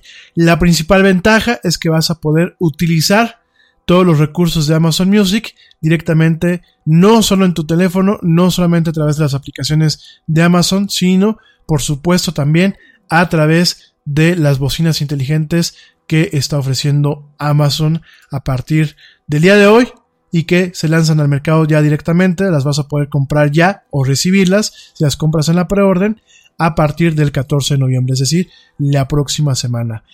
Eh, Aparte de los dispositivos Echo, se lanzan dispositivos compatibles con Alexa, principalmente en las ofertas de lo que es Bose. Y te acuerdas de las bocinas que te dije que me había tocado probar, que al final muy gachos, pues no, no, no, no nos las regalaron. Estas bocinas eh, Bose 1500, eh, que ya Bose Home Speaker 500, pues estas Bose Home Speaker 500 ya están a la venta. Desafortunadamente, en vez de que costaran los 800, los 400 dólares que están costando en Estados Unidos, con una tasa, con una, un tipo de cambio netamente equivalente de 8 mil pesos, pues están costando 9.999 pesos directamente desde Amazon, 10 mil pesos es lo que están costando estas, estas bocinas inteligentes Home Speaker 500 de Bose. Este, pues bueno, ese es el costo que tienen. Son bocinas que sí recomiendo. Yo quedé muy conforme, muy, eh, muy feliz con el funcionamiento de estas bocinas. Te, recuerdo que me tocó hacer la prueba, la prueba beta, y de ayudar a que su funcionamiento fuera óptimo. Muy recomendadas.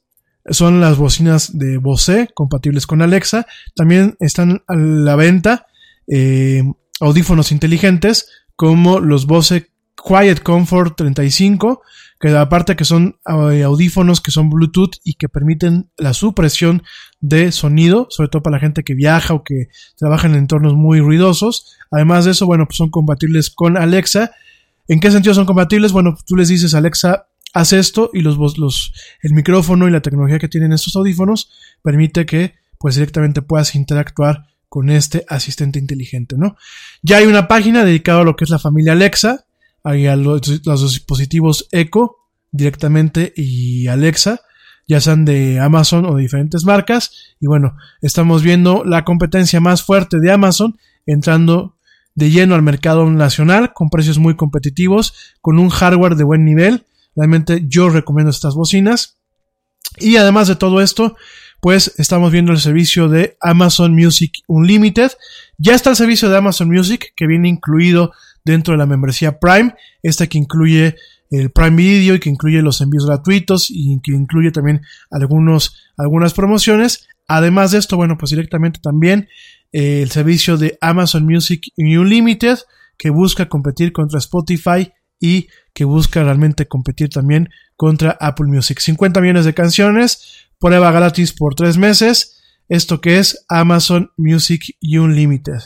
Nada más para que ustedes lo tengan contemplado, un, más competencia, mejores opciones y bueno, me da mucho gusto que a pesar de todo lo que está pasando en México, pues estamos viendo a un México, que a, un Amazon que nos tiene confianza, que está invirtiendo y que realmente nos está dando mejor valor y beneficio al consumidor nacional.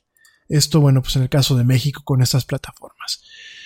Uf, Pam, pam, pam, pam. Bueno, pues esa es la, creo que con la nota con la que cerramos el programa. Ah, no.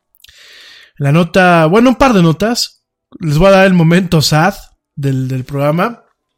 Vas a decir, oye Yeti, nos pusiste musiquita sad. Ahorita te vas a meter el momento triste. No, eso es un momento de reflexión. No sé si tú ya viste la nota. Un muchacho australiano, Sam Ballard, que bueno, por andar comiendo caracoles en un tema de burla, de broma y de tontería juvenil, se comió un, caracol hace 10 años, perdón, hace 8 años, se comió un caracol de estos de jardín, es más, ni siquiera un caracol, se comió una, una babosa, una babosa de estos de jardín, de estos animales horrorosos que salen cuando termina de llover. Pues el muchacho estaba con sus amigos en el 2010, tenía 19 años, estaba, pues así, como decimos aquí en México. Progressive presents The Sounds of the Old World. The year is 2019, and someone is waiting for the previews to start in a movie theater. Hey, you want anything? Popcorn? Soda? No, nothing. This has been The Sounds of the Old World. Brought to you by Progressive, where drivers can still switch and save like it's 2019. Quote today at progressive.com. Progressive Casualty Insurance Company and Affiliates. En Target, la salud de todos es nuestra máxima prioridad. Por eso requerimos que todos usen mascarilla o alguna otra cubierta en el rostro, además de dar mascarillas y guantes para proteger a nuestro equipo. Todos los días limpiamos las tiendas a profundidad, también los carritos y canastas después de cada uso. Recuerda que cuentas con nuestros servicios de compra fácil, sin contacto, como Drive Up y entrega el mismo día. Creemos en estar siempre cuidándote. Siempre lo haremos. Conoce más en target.com diagonal a Bullseye View. Estaba chupando tranquilo con sus amigos, estaba haciendo el tonto. Cuando, pues, eh, en, en su jardín se le ocurre agarrar el tema del reto. Estaban tomando vino y cerveza y varias cosas más. y en esta borrachera se les ocurre ponerse a retarse y hacer tonterías. Al, señor, al muchacho Sam Balar se le ocurre agarrar y decir, pues me voy a comer una, una babosa, una babosa de estas de jardín. Dicen por aquí un, caracol panteonero, no, una babosa de jardín, ni siquiera caracol, una babosa. Se le ocurrió comérsela, se le hizo muy fácil. ¿Y qué pasó? Bueno, pues a los pocos días el muchacho empezó a tener este dolor profundo en sus piernas, se le empezó a tener este pues entumecimiento, empezó a tener fiebre, empezó a tener algunos problemas, llegó al hospital, pensaban que tenía esclerosis múltiple porque su esposo tenía este, esta enfermedad, los médicos dijeron que no, que no era la causa, desafortunadamente, bueno, ya platicando con ellos, le, dijo a la mamá, eh, este señor Sam, Sam Balar, le dijo, mamá, me comió una, una babosa. Y bueno, pues ahí empezaron las cosas mal. Los doctores detectaron que tenía una enfermedad derivada de un parásito que se le conoce como el parásito, la lombriz de pulmón de las ratas. De, se dieron cuenta que, bueno, pues esta lombriz, este parásito eh, llamado formalmente Angiostronigilus, Ang Angiostronigilus cantone, cantonensis. Es un parásito horroroso. Es como una lombriz, pero a nivel microscópico. Esto en las ratas se hospeda en los pulmones de las personas, bueno, de las ratas. Después eh, eh, se elimina el cuerpo de la rata a través de los excrementos. Y bueno, pues directamente estos bichos que pueden venir de caracoles, de babosas, de eh, cangrejos de agua dulce, de ciertos eh, camarones de agua dulce o de ranas, pues directamente infecta a ratas y a ratones y a, y a murciélagos y a cierto tipo de, mapaches. Los humanos se pueden infectar si se comen eh, pues ciertos animales que no estén bien cocidos o vegetales que tengan pequeños babosas o pequeños caracoles. Usualmente en un humano el ciclo de vida de este parásito no se completa y bueno, puede ocasionar problemas como lo que le, ocasionó a esta persona, meningitis eh, eosinifílica, lo cual bueno, la meningitis eh, provoca una inflamación de las membranas, las meninges, que son las que rodean el cerebro, todo lo que es también el tallo cerebral. Y pues desafortunadamente ese muchacho su enfermedad hizo que cayera en coma, estuvo prácticamente por año y medio en coma, donde, bueno, pues requirió eh, eh, respiración eh, mecánica, lo que es conectarlo a un respirador. Cuando despertó, pues estaba paralítico, sin la capacidad de comer a través de un, más que de un tubo, de una sonda. No se podía mover, requirió pues cuidado intensivo, 24 horas y 7 días a la semana Desafortunadamente, bueno, pues el muchacho falleció la semana pasada en un hecho que conmocionó a Australia. Y pues aquí la lección, y por eso se volvió una nota a nivel, nacional, a nivel internacional, la lección es pues directamente no hagamos tonterías, tengamos mucho cuidado de cocinar todo tipo de alimento que lleguen a nuestras mesas, de lavarnos las manos. Y pues no por caer en arranques juveniles, sino por caer en tonterías de borracheras, pues no por una noche de desmadre, echemos una vida pues directamente a la basura, porque este muchacho ya no se pudo reponer.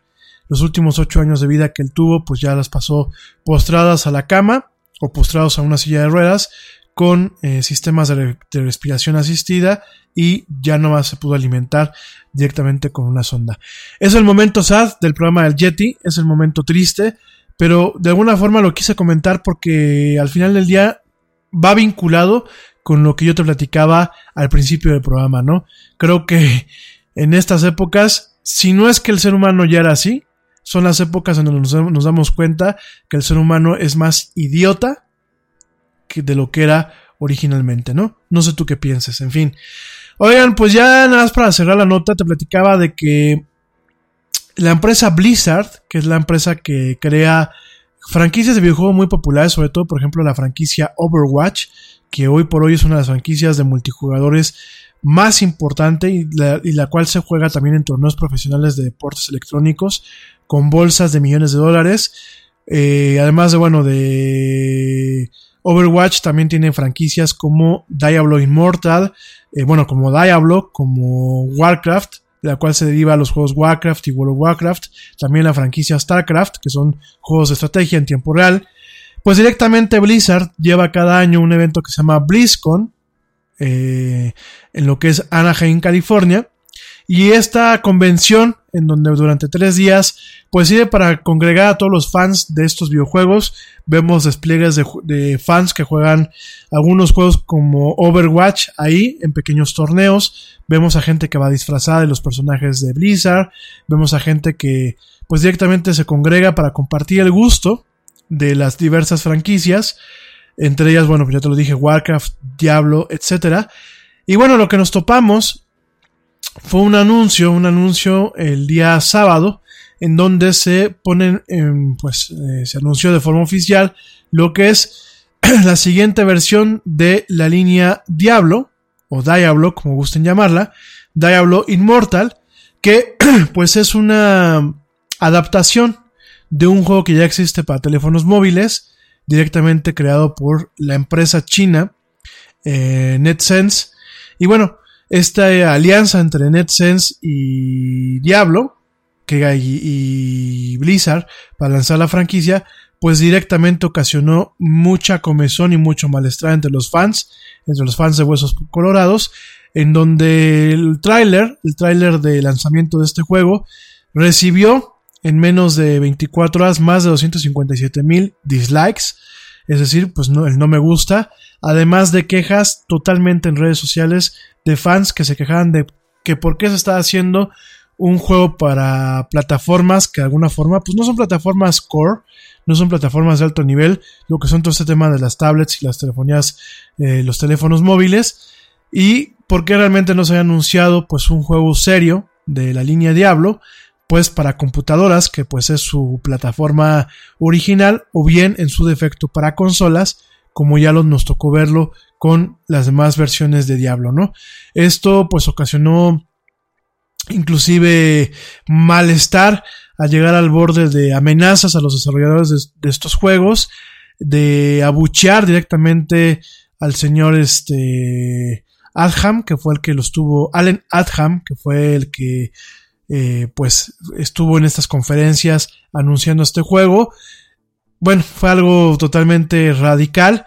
Y vemos, pues realmente, vemos dos lecturas. Yo te lo platicaba el día de ayer desde un punto de vista mercadológico. Yo creo que eh, Blizzard escuchó demasiado al departamento de marketing que le dijo hay que lanzar un juego para una plataforma como lo pueden ser los teléfonos celulares. Obviamente con una opción a monetizarlo a partir de un, de un, de un modelo freemium, que es eh, estos modelos en donde tú bajas el juego, lo puedes estar jugando, pero para hacer ciertas cosas tienes que pagar o tienes que esperar tiempo, ¿no? Como lo es Candy Crush, como lo es este algunos juegos de, de, Final Fantasy, como en su momento era la Farmville, ese tipo de juegos que yo pienso que son juegos pedorros, ¿no? Vemos esta, esta cuestión que puede molestar al jugador normal y que la, verdad no da un valor agregado. Además de todo esto, bueno, pues los, juegos que salen luego en, las plataformas móviles, pues no tienen este control que te puede dar muchas veces el mouse, el teclado o un control normal de consola. Sí creo que aquí se nota más una, unas ganas de hacer más dinero que satisfacer al, al, a lo que es la fanbase, lo que son su base de seguidores sí veo esta parte. Por supuesto, no podemos olvidar, pues que son, últimamente son empresas que, eso es lo que son, son empresas que tienen que generar dinero para vivir, para crecer y para generar más productos, ¿no? Pero por otro lado, creo que el departamento de marketing y los desarrolladores realmente no tocaron tierra para entender cómo o qué es lo que está buscando realmente el mercado hoy en día. Hoy estamos viendo esta lucha, porque hasta en los videojuegos hay un tema de polarización, vemos estos dos bandos entre lo que es el core gaming o el hardcore gaming, que es pues lo que es la cultura gamer, son los jugadores que son jugadores de hueso colorado, que invierten muchas horas de su tiempo para este hobby, que inclusive, bueno, pues se especializan y después los vemos en torneos de alto nivel ganando dinero eh, a través de este hobby. Vemos a estos jugadores que realmente eh, son gamers de hueso colorados y, y vemos la otra parte que son los casual, el casual gaming, ¿no? Que es alguien que puede agarrar un juego, jugarlo dos o tres horas o una, dos o tres noches a la semana y dejarlo, ¿no? Que yo creo que es donde entran muchas personas hoy por hoy que sí les gustan los videojuegos, pero que realmente no tienen este tema y, este apasionamiento, ¿no? Yo creo que Blizzard no le supo medir, como decimos aquí en, México, tenemos una frase muy popular, no le supo medir el agua a los camotes, no supo realmente medir cómo está el comportamiento a nivel internacional en estos, en estos ámbitos. Eh, no supo medir todo el impacto y muchas, muchas eh, normas eh, de facto que ellos mismos como empresa generaron con su base de seguidores más leal, ¿no? Ciertas reglas en donde primero, primero atiendo las plataformas que me vieron crecer como desarrollador, como Blizzard, y después todo lo demás, ¿no? Entonces, vemos este aspecto, vemos un Blizzard que no supo comunicar adecuadamente esto, vemos un Blizzard en donde los fans están esperando ya desde hace, años con ansias una nueva eh, versión de Diablo, con nueva historia, con nuevos personajes, con nuevo tipo de juego, al igual que en su momento pues lo esperaban del Warcraft y de diferentes eh, franquicias que esta empresa maneja. Y pues vemos un rechazo total en redes sociales, vemos un rechazo total por jugadores core, vemos un rechazo total por aquellos equipos que juegan Diablo de forma competitiva y para generar dinero en entornos multijugador y en torneos. Y vemos a una empresa que deja de ser la empresa que le tiende la mano al consumidor y realmente se sube en su papel de corporación y les dice al consumidor, tú no sabes lo que quieres, yo soy el que lo sé y te, pongo esto, ¿no? Entonces, no es lo mismo que una empresa como Apple se escape con una línea de lujo, en donde, bueno, pues ya tenemos teléfonos que todo el mundo, inclusive en Estados Unidos, dicen son teléfonos, ya no son costosos, ya son caros, porque realmente no están ofreciendo un valor excepcional por el precio que se pagan. Ya empezamos a ver un Apple que inclusive recortó su proyección de ventas para diciembre porque no ha tenido un flujo adecuado de ventas de sus teléfonos a pesar de que se agotaron en muchas tiendas, que puede ser una, un, eh, una, un, un, agoto de unidades artificial, donde respondió más a un límite, más que nada a una demanda real. Eh, vemos a un Apple que se escapa con esto, pero no en el tema de los videojuegos. Yo creo que en el tema de los videojuegos la cultura gamer es más apasionada, es más profunda y yo creo que sí, levantó muchas ámpulas el ver a un Blizzard que se tapa los oídos, se tapa las orejas y deja de escuchar a cómo resuenan sus fans y sus principales eh, clientes y lanza algo muy propio de empresas japonesas como Square Enix, en donde se lanzan productos de mala calidad para la parte de los dispositivos móviles, que muchas son pequeños pozos de dinero. ¿En qué sentido? En que tú bajas el juego para jugarlo de forma gratuita, pero para tener ciertos beneficios tienes que estar pague y pague y pague con estas microtransacciones. Entonces tiene mucho un, un impacto. Creo que son las dos lecturas que yo le doy de una forma principal. La otra lectura yo como gamer, como con esta dualidad que yo tengo, porque pues yo no soy un gamer de tiempo completo, ojalá lo fuera. Este, yo creo que me haría rico haciendo lo que me encanta, que son los videojuegos. No soy un gamer de tiempo completo, no soy esta cerradez de mente, de apasionamiento que pueden llegar a tener los seguidores más leales y más de hueso colorado. Me parece que si bien la reacción es entendible, y si bien yo no voy de acuerdo con que lancen esta franquicia para teléfonos móviles. A mí, a mí en lo personal, el teléfono móvil, pues yo no lo utilizo para jugar. No me parece cómodo, quizás porque yo soy un dinosaurio y me gusta más mi control de consola y me gusta más mi consola echado en, en un sillón o en una cama jugando. más que estar ahí sosteniendo el teléfono, o me gustan las consolas de bolsillo como la es la Switch o la, la Nintendo 3DS o en su momento la PlayStation eh, portátil. Creo que soy más de este segmento. Yo sí esperaba pues una nueva versión de Diablo hecha y derecha. No me tocó verla. Pero también pienso que la comunidad reaccionó de una forma muy propia a la intolerancia, a la cerradez y a la imbecilidad que en ocasiones estamos reaccionando los seres humanos hoy en día con las cosas que nos molestan, ¿no?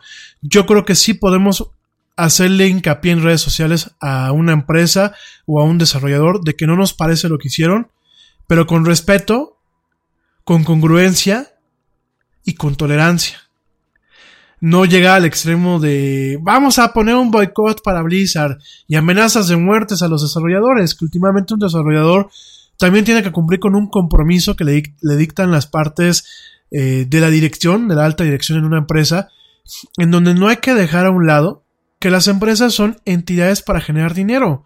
Y si Blizzard consideró que una fuente de ingresos adicionales eran las plataformas móviles, como muchas otras plataformas y desarrolladores han tenido en esos últimos años, bueno, pues es una decisión en donde hay que quedar bien con accionistas, con jefes, con patrones, pues tiene que hacer. No, no le eches bronca al trabajador de forma grosera ni le eches bronca al mensajero. Sí, vota con, con tu dinero, no bajes la aplicación ni para probarla. Sí, manda a través de Twitter mensajes respetuosos en donde, oigan, nos están fallando, pero hasta ahí, porque eso de ponerse con amenazas de muerte y... Sí, porque a eso llegaron. Yo, yo la verdad no entiendo la psicología detrás de las redes sociales, no alcanzo a entender cómo, a pesar del anonimato, uno tenga los huevos y la sangre fría para amenazar de muerte a una persona, sencillamente porque no nos dio un gusto o no coincide con nuestros puntos de vista. No alcanzo a entenderlo mi cabeza a lo mejor es muy corta en este sentido, pero yo creo que se tiene que tener un problema mental de fondo y realmente tener una pésima educación en casa para tú agarrar y decirle a un desarrollador que es al final del día es un, es un empleado que se está ganando la vida, decirle que te voy a golpear o te voy a matar porque no sacaste un juego que yo quería que sacaras. Háganme el favor por un chingado videojuego. Pero bueno, perdónenme las palabras, pero híjole, hay que hacer en ocasiones hincapié, porque de verdad yo no sé qué nos pasa, ¿eh? Yo la verdad que día me, me asombro más de ver el nivel absurdo de intolerancia en los que estamos viviendo y el nivel absurdo de falta de entender o de darle el peso adecuado a las cosas en, este, en esta vida. O sea, yo no, no puedo entender cómo por un mugroso videojuego, vas a mentar en la madre a una persona en, internet y amenazarlo de muerte. No estoy exagerando, ¿eh? Dense una vuelta a las páginas que cubrieron directamente esta, esta nota. Algunos pusieron unos tweets, compartieron unos tweets y unas, y unas capturas de pantalla que son para que te quedes frío, ¿no? Bueno, hubo gente que hasta echando la culpa a los demócratas, ¿no? Porque Blizzard no había sacado la versión de Diablo para las consolas y las computadoras. Literal se los juro. No les miento, dense una vuelta por Twitter. Si Twitter hay días que tiene unas cuestiones netamente escalofriantes, pero bueno. Eso es lo que quería comentar desde ayer. Y pues solamente pues, los que somos gamers y fans de estas franquicias, yo pienso que hay que tener paciencia. Obviamente estamos viendo una, un, pues una empresa que quizás nos dejó de escuchar. Seguramente llegará en su momento y en su forma una versión de Diablo. Por lo pronto llega solamente la de los teléfonos, eh, hecha por chinos y por ellos. Y pues los demás tenemos que esperar, aguantar y, ser tolerantes, ¿no? También quiero acotar, ya sé que ya me clavé con la palabrita acotar, yo creo que ayer y hoy he dicho mil veces esa palabra, me la voy a quitar, una muletilla más que tengo que quitarme. Fíjate que eh, también es un tema de reflexión. Yo creo que México no ha visto lo lucrativo y lo sustancioso que es la industria de los videojuegos.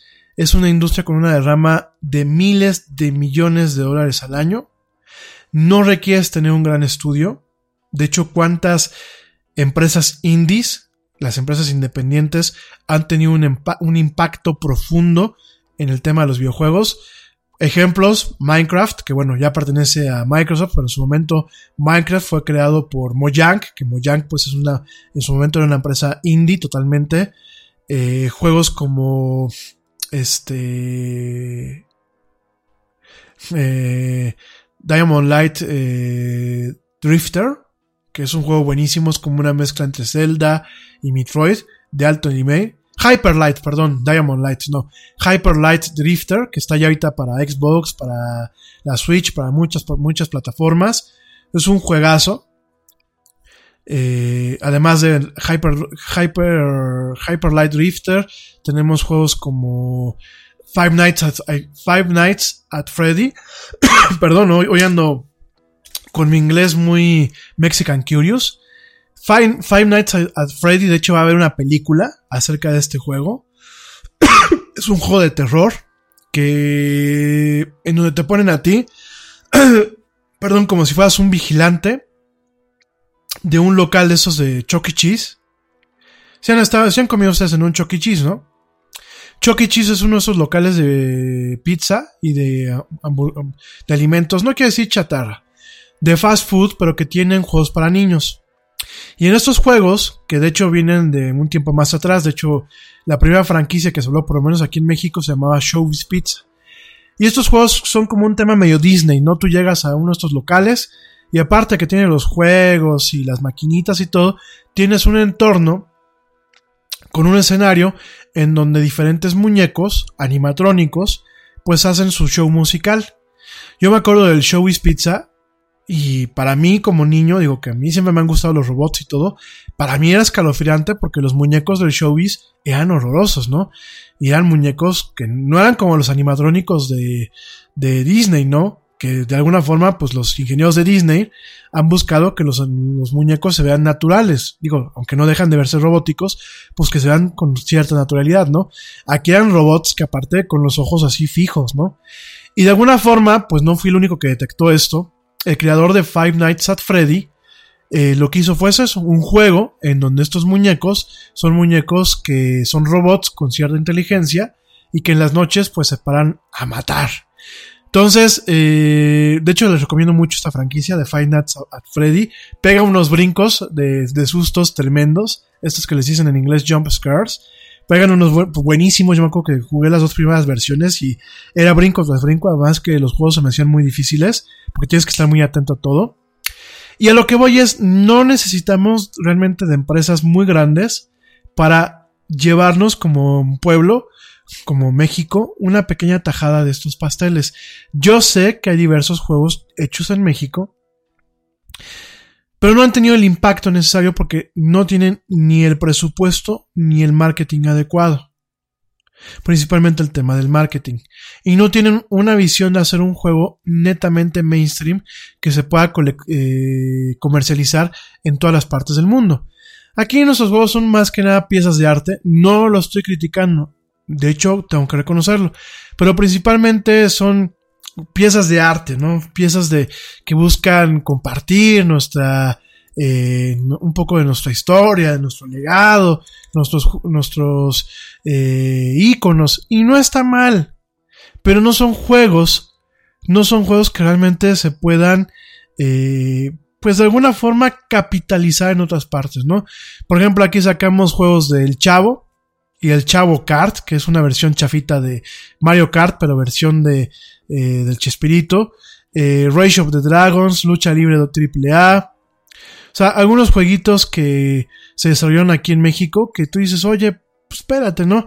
La única, la única franquicia que ha funcionado, pienso yo que bien,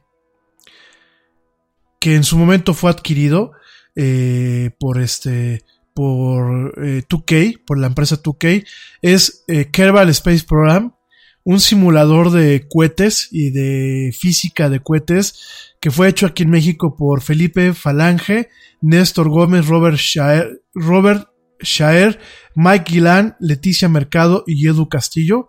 Esa es parte del equipo. Ya platicamos de este Kerbal Space Program. Que el Kerbal Space Program son. Eh, tú tienes muñequitos que son astronautas, que son los Kerbals, que son como una especie de renacuajos. Eh, Este juego sí fue hecho totalmente por mexicanos.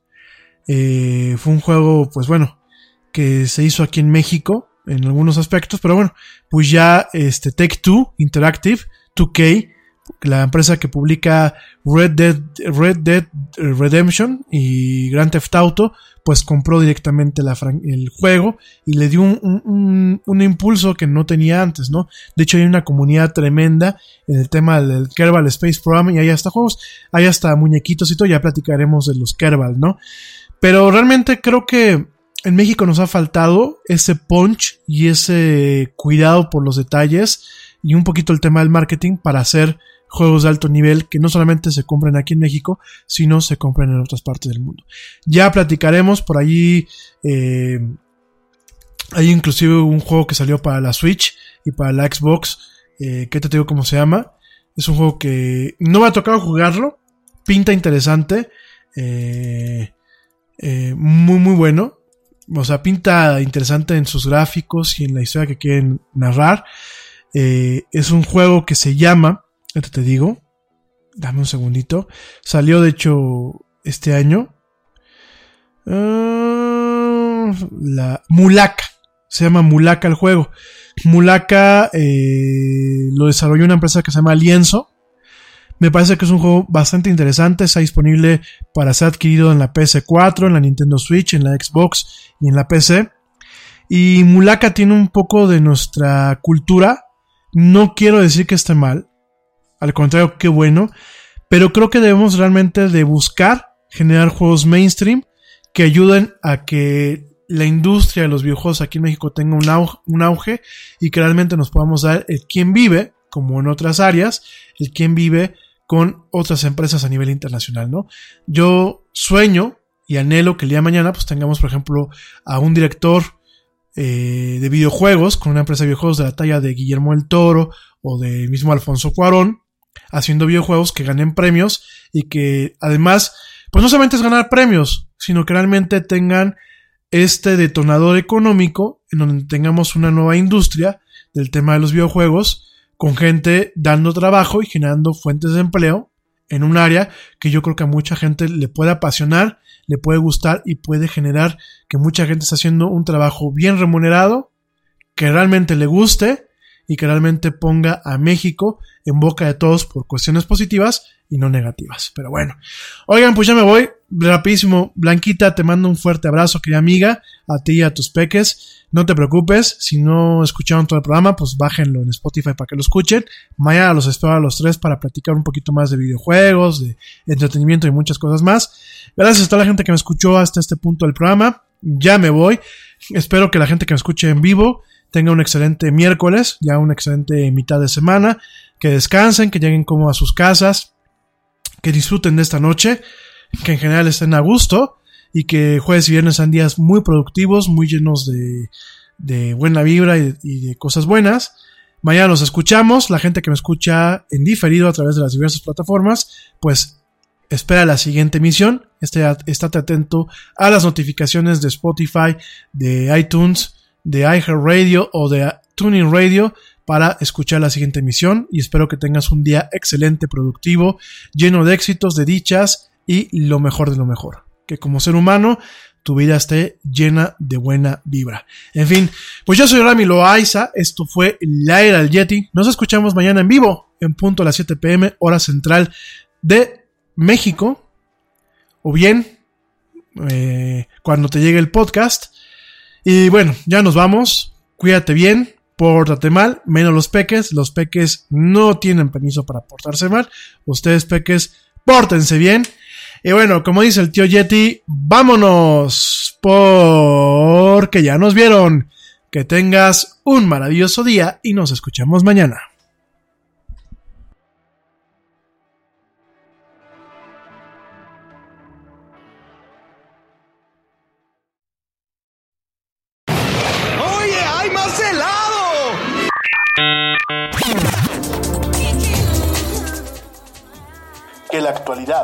No te deje lado.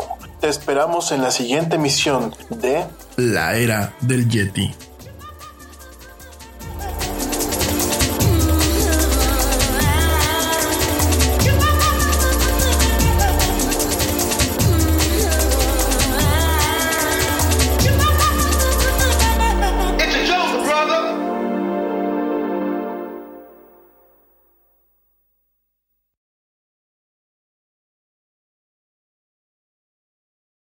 Progressive presents an interview with your upstairs neighbor. Hey, it's Rick from upstairs. Yeah, I take it seriously. When I play R&B at 1 in the morning, that's me saying, "Hey, I'm here for you." And I enjoy repetitive bass lines. I only use expired batteries in my smoke detectors.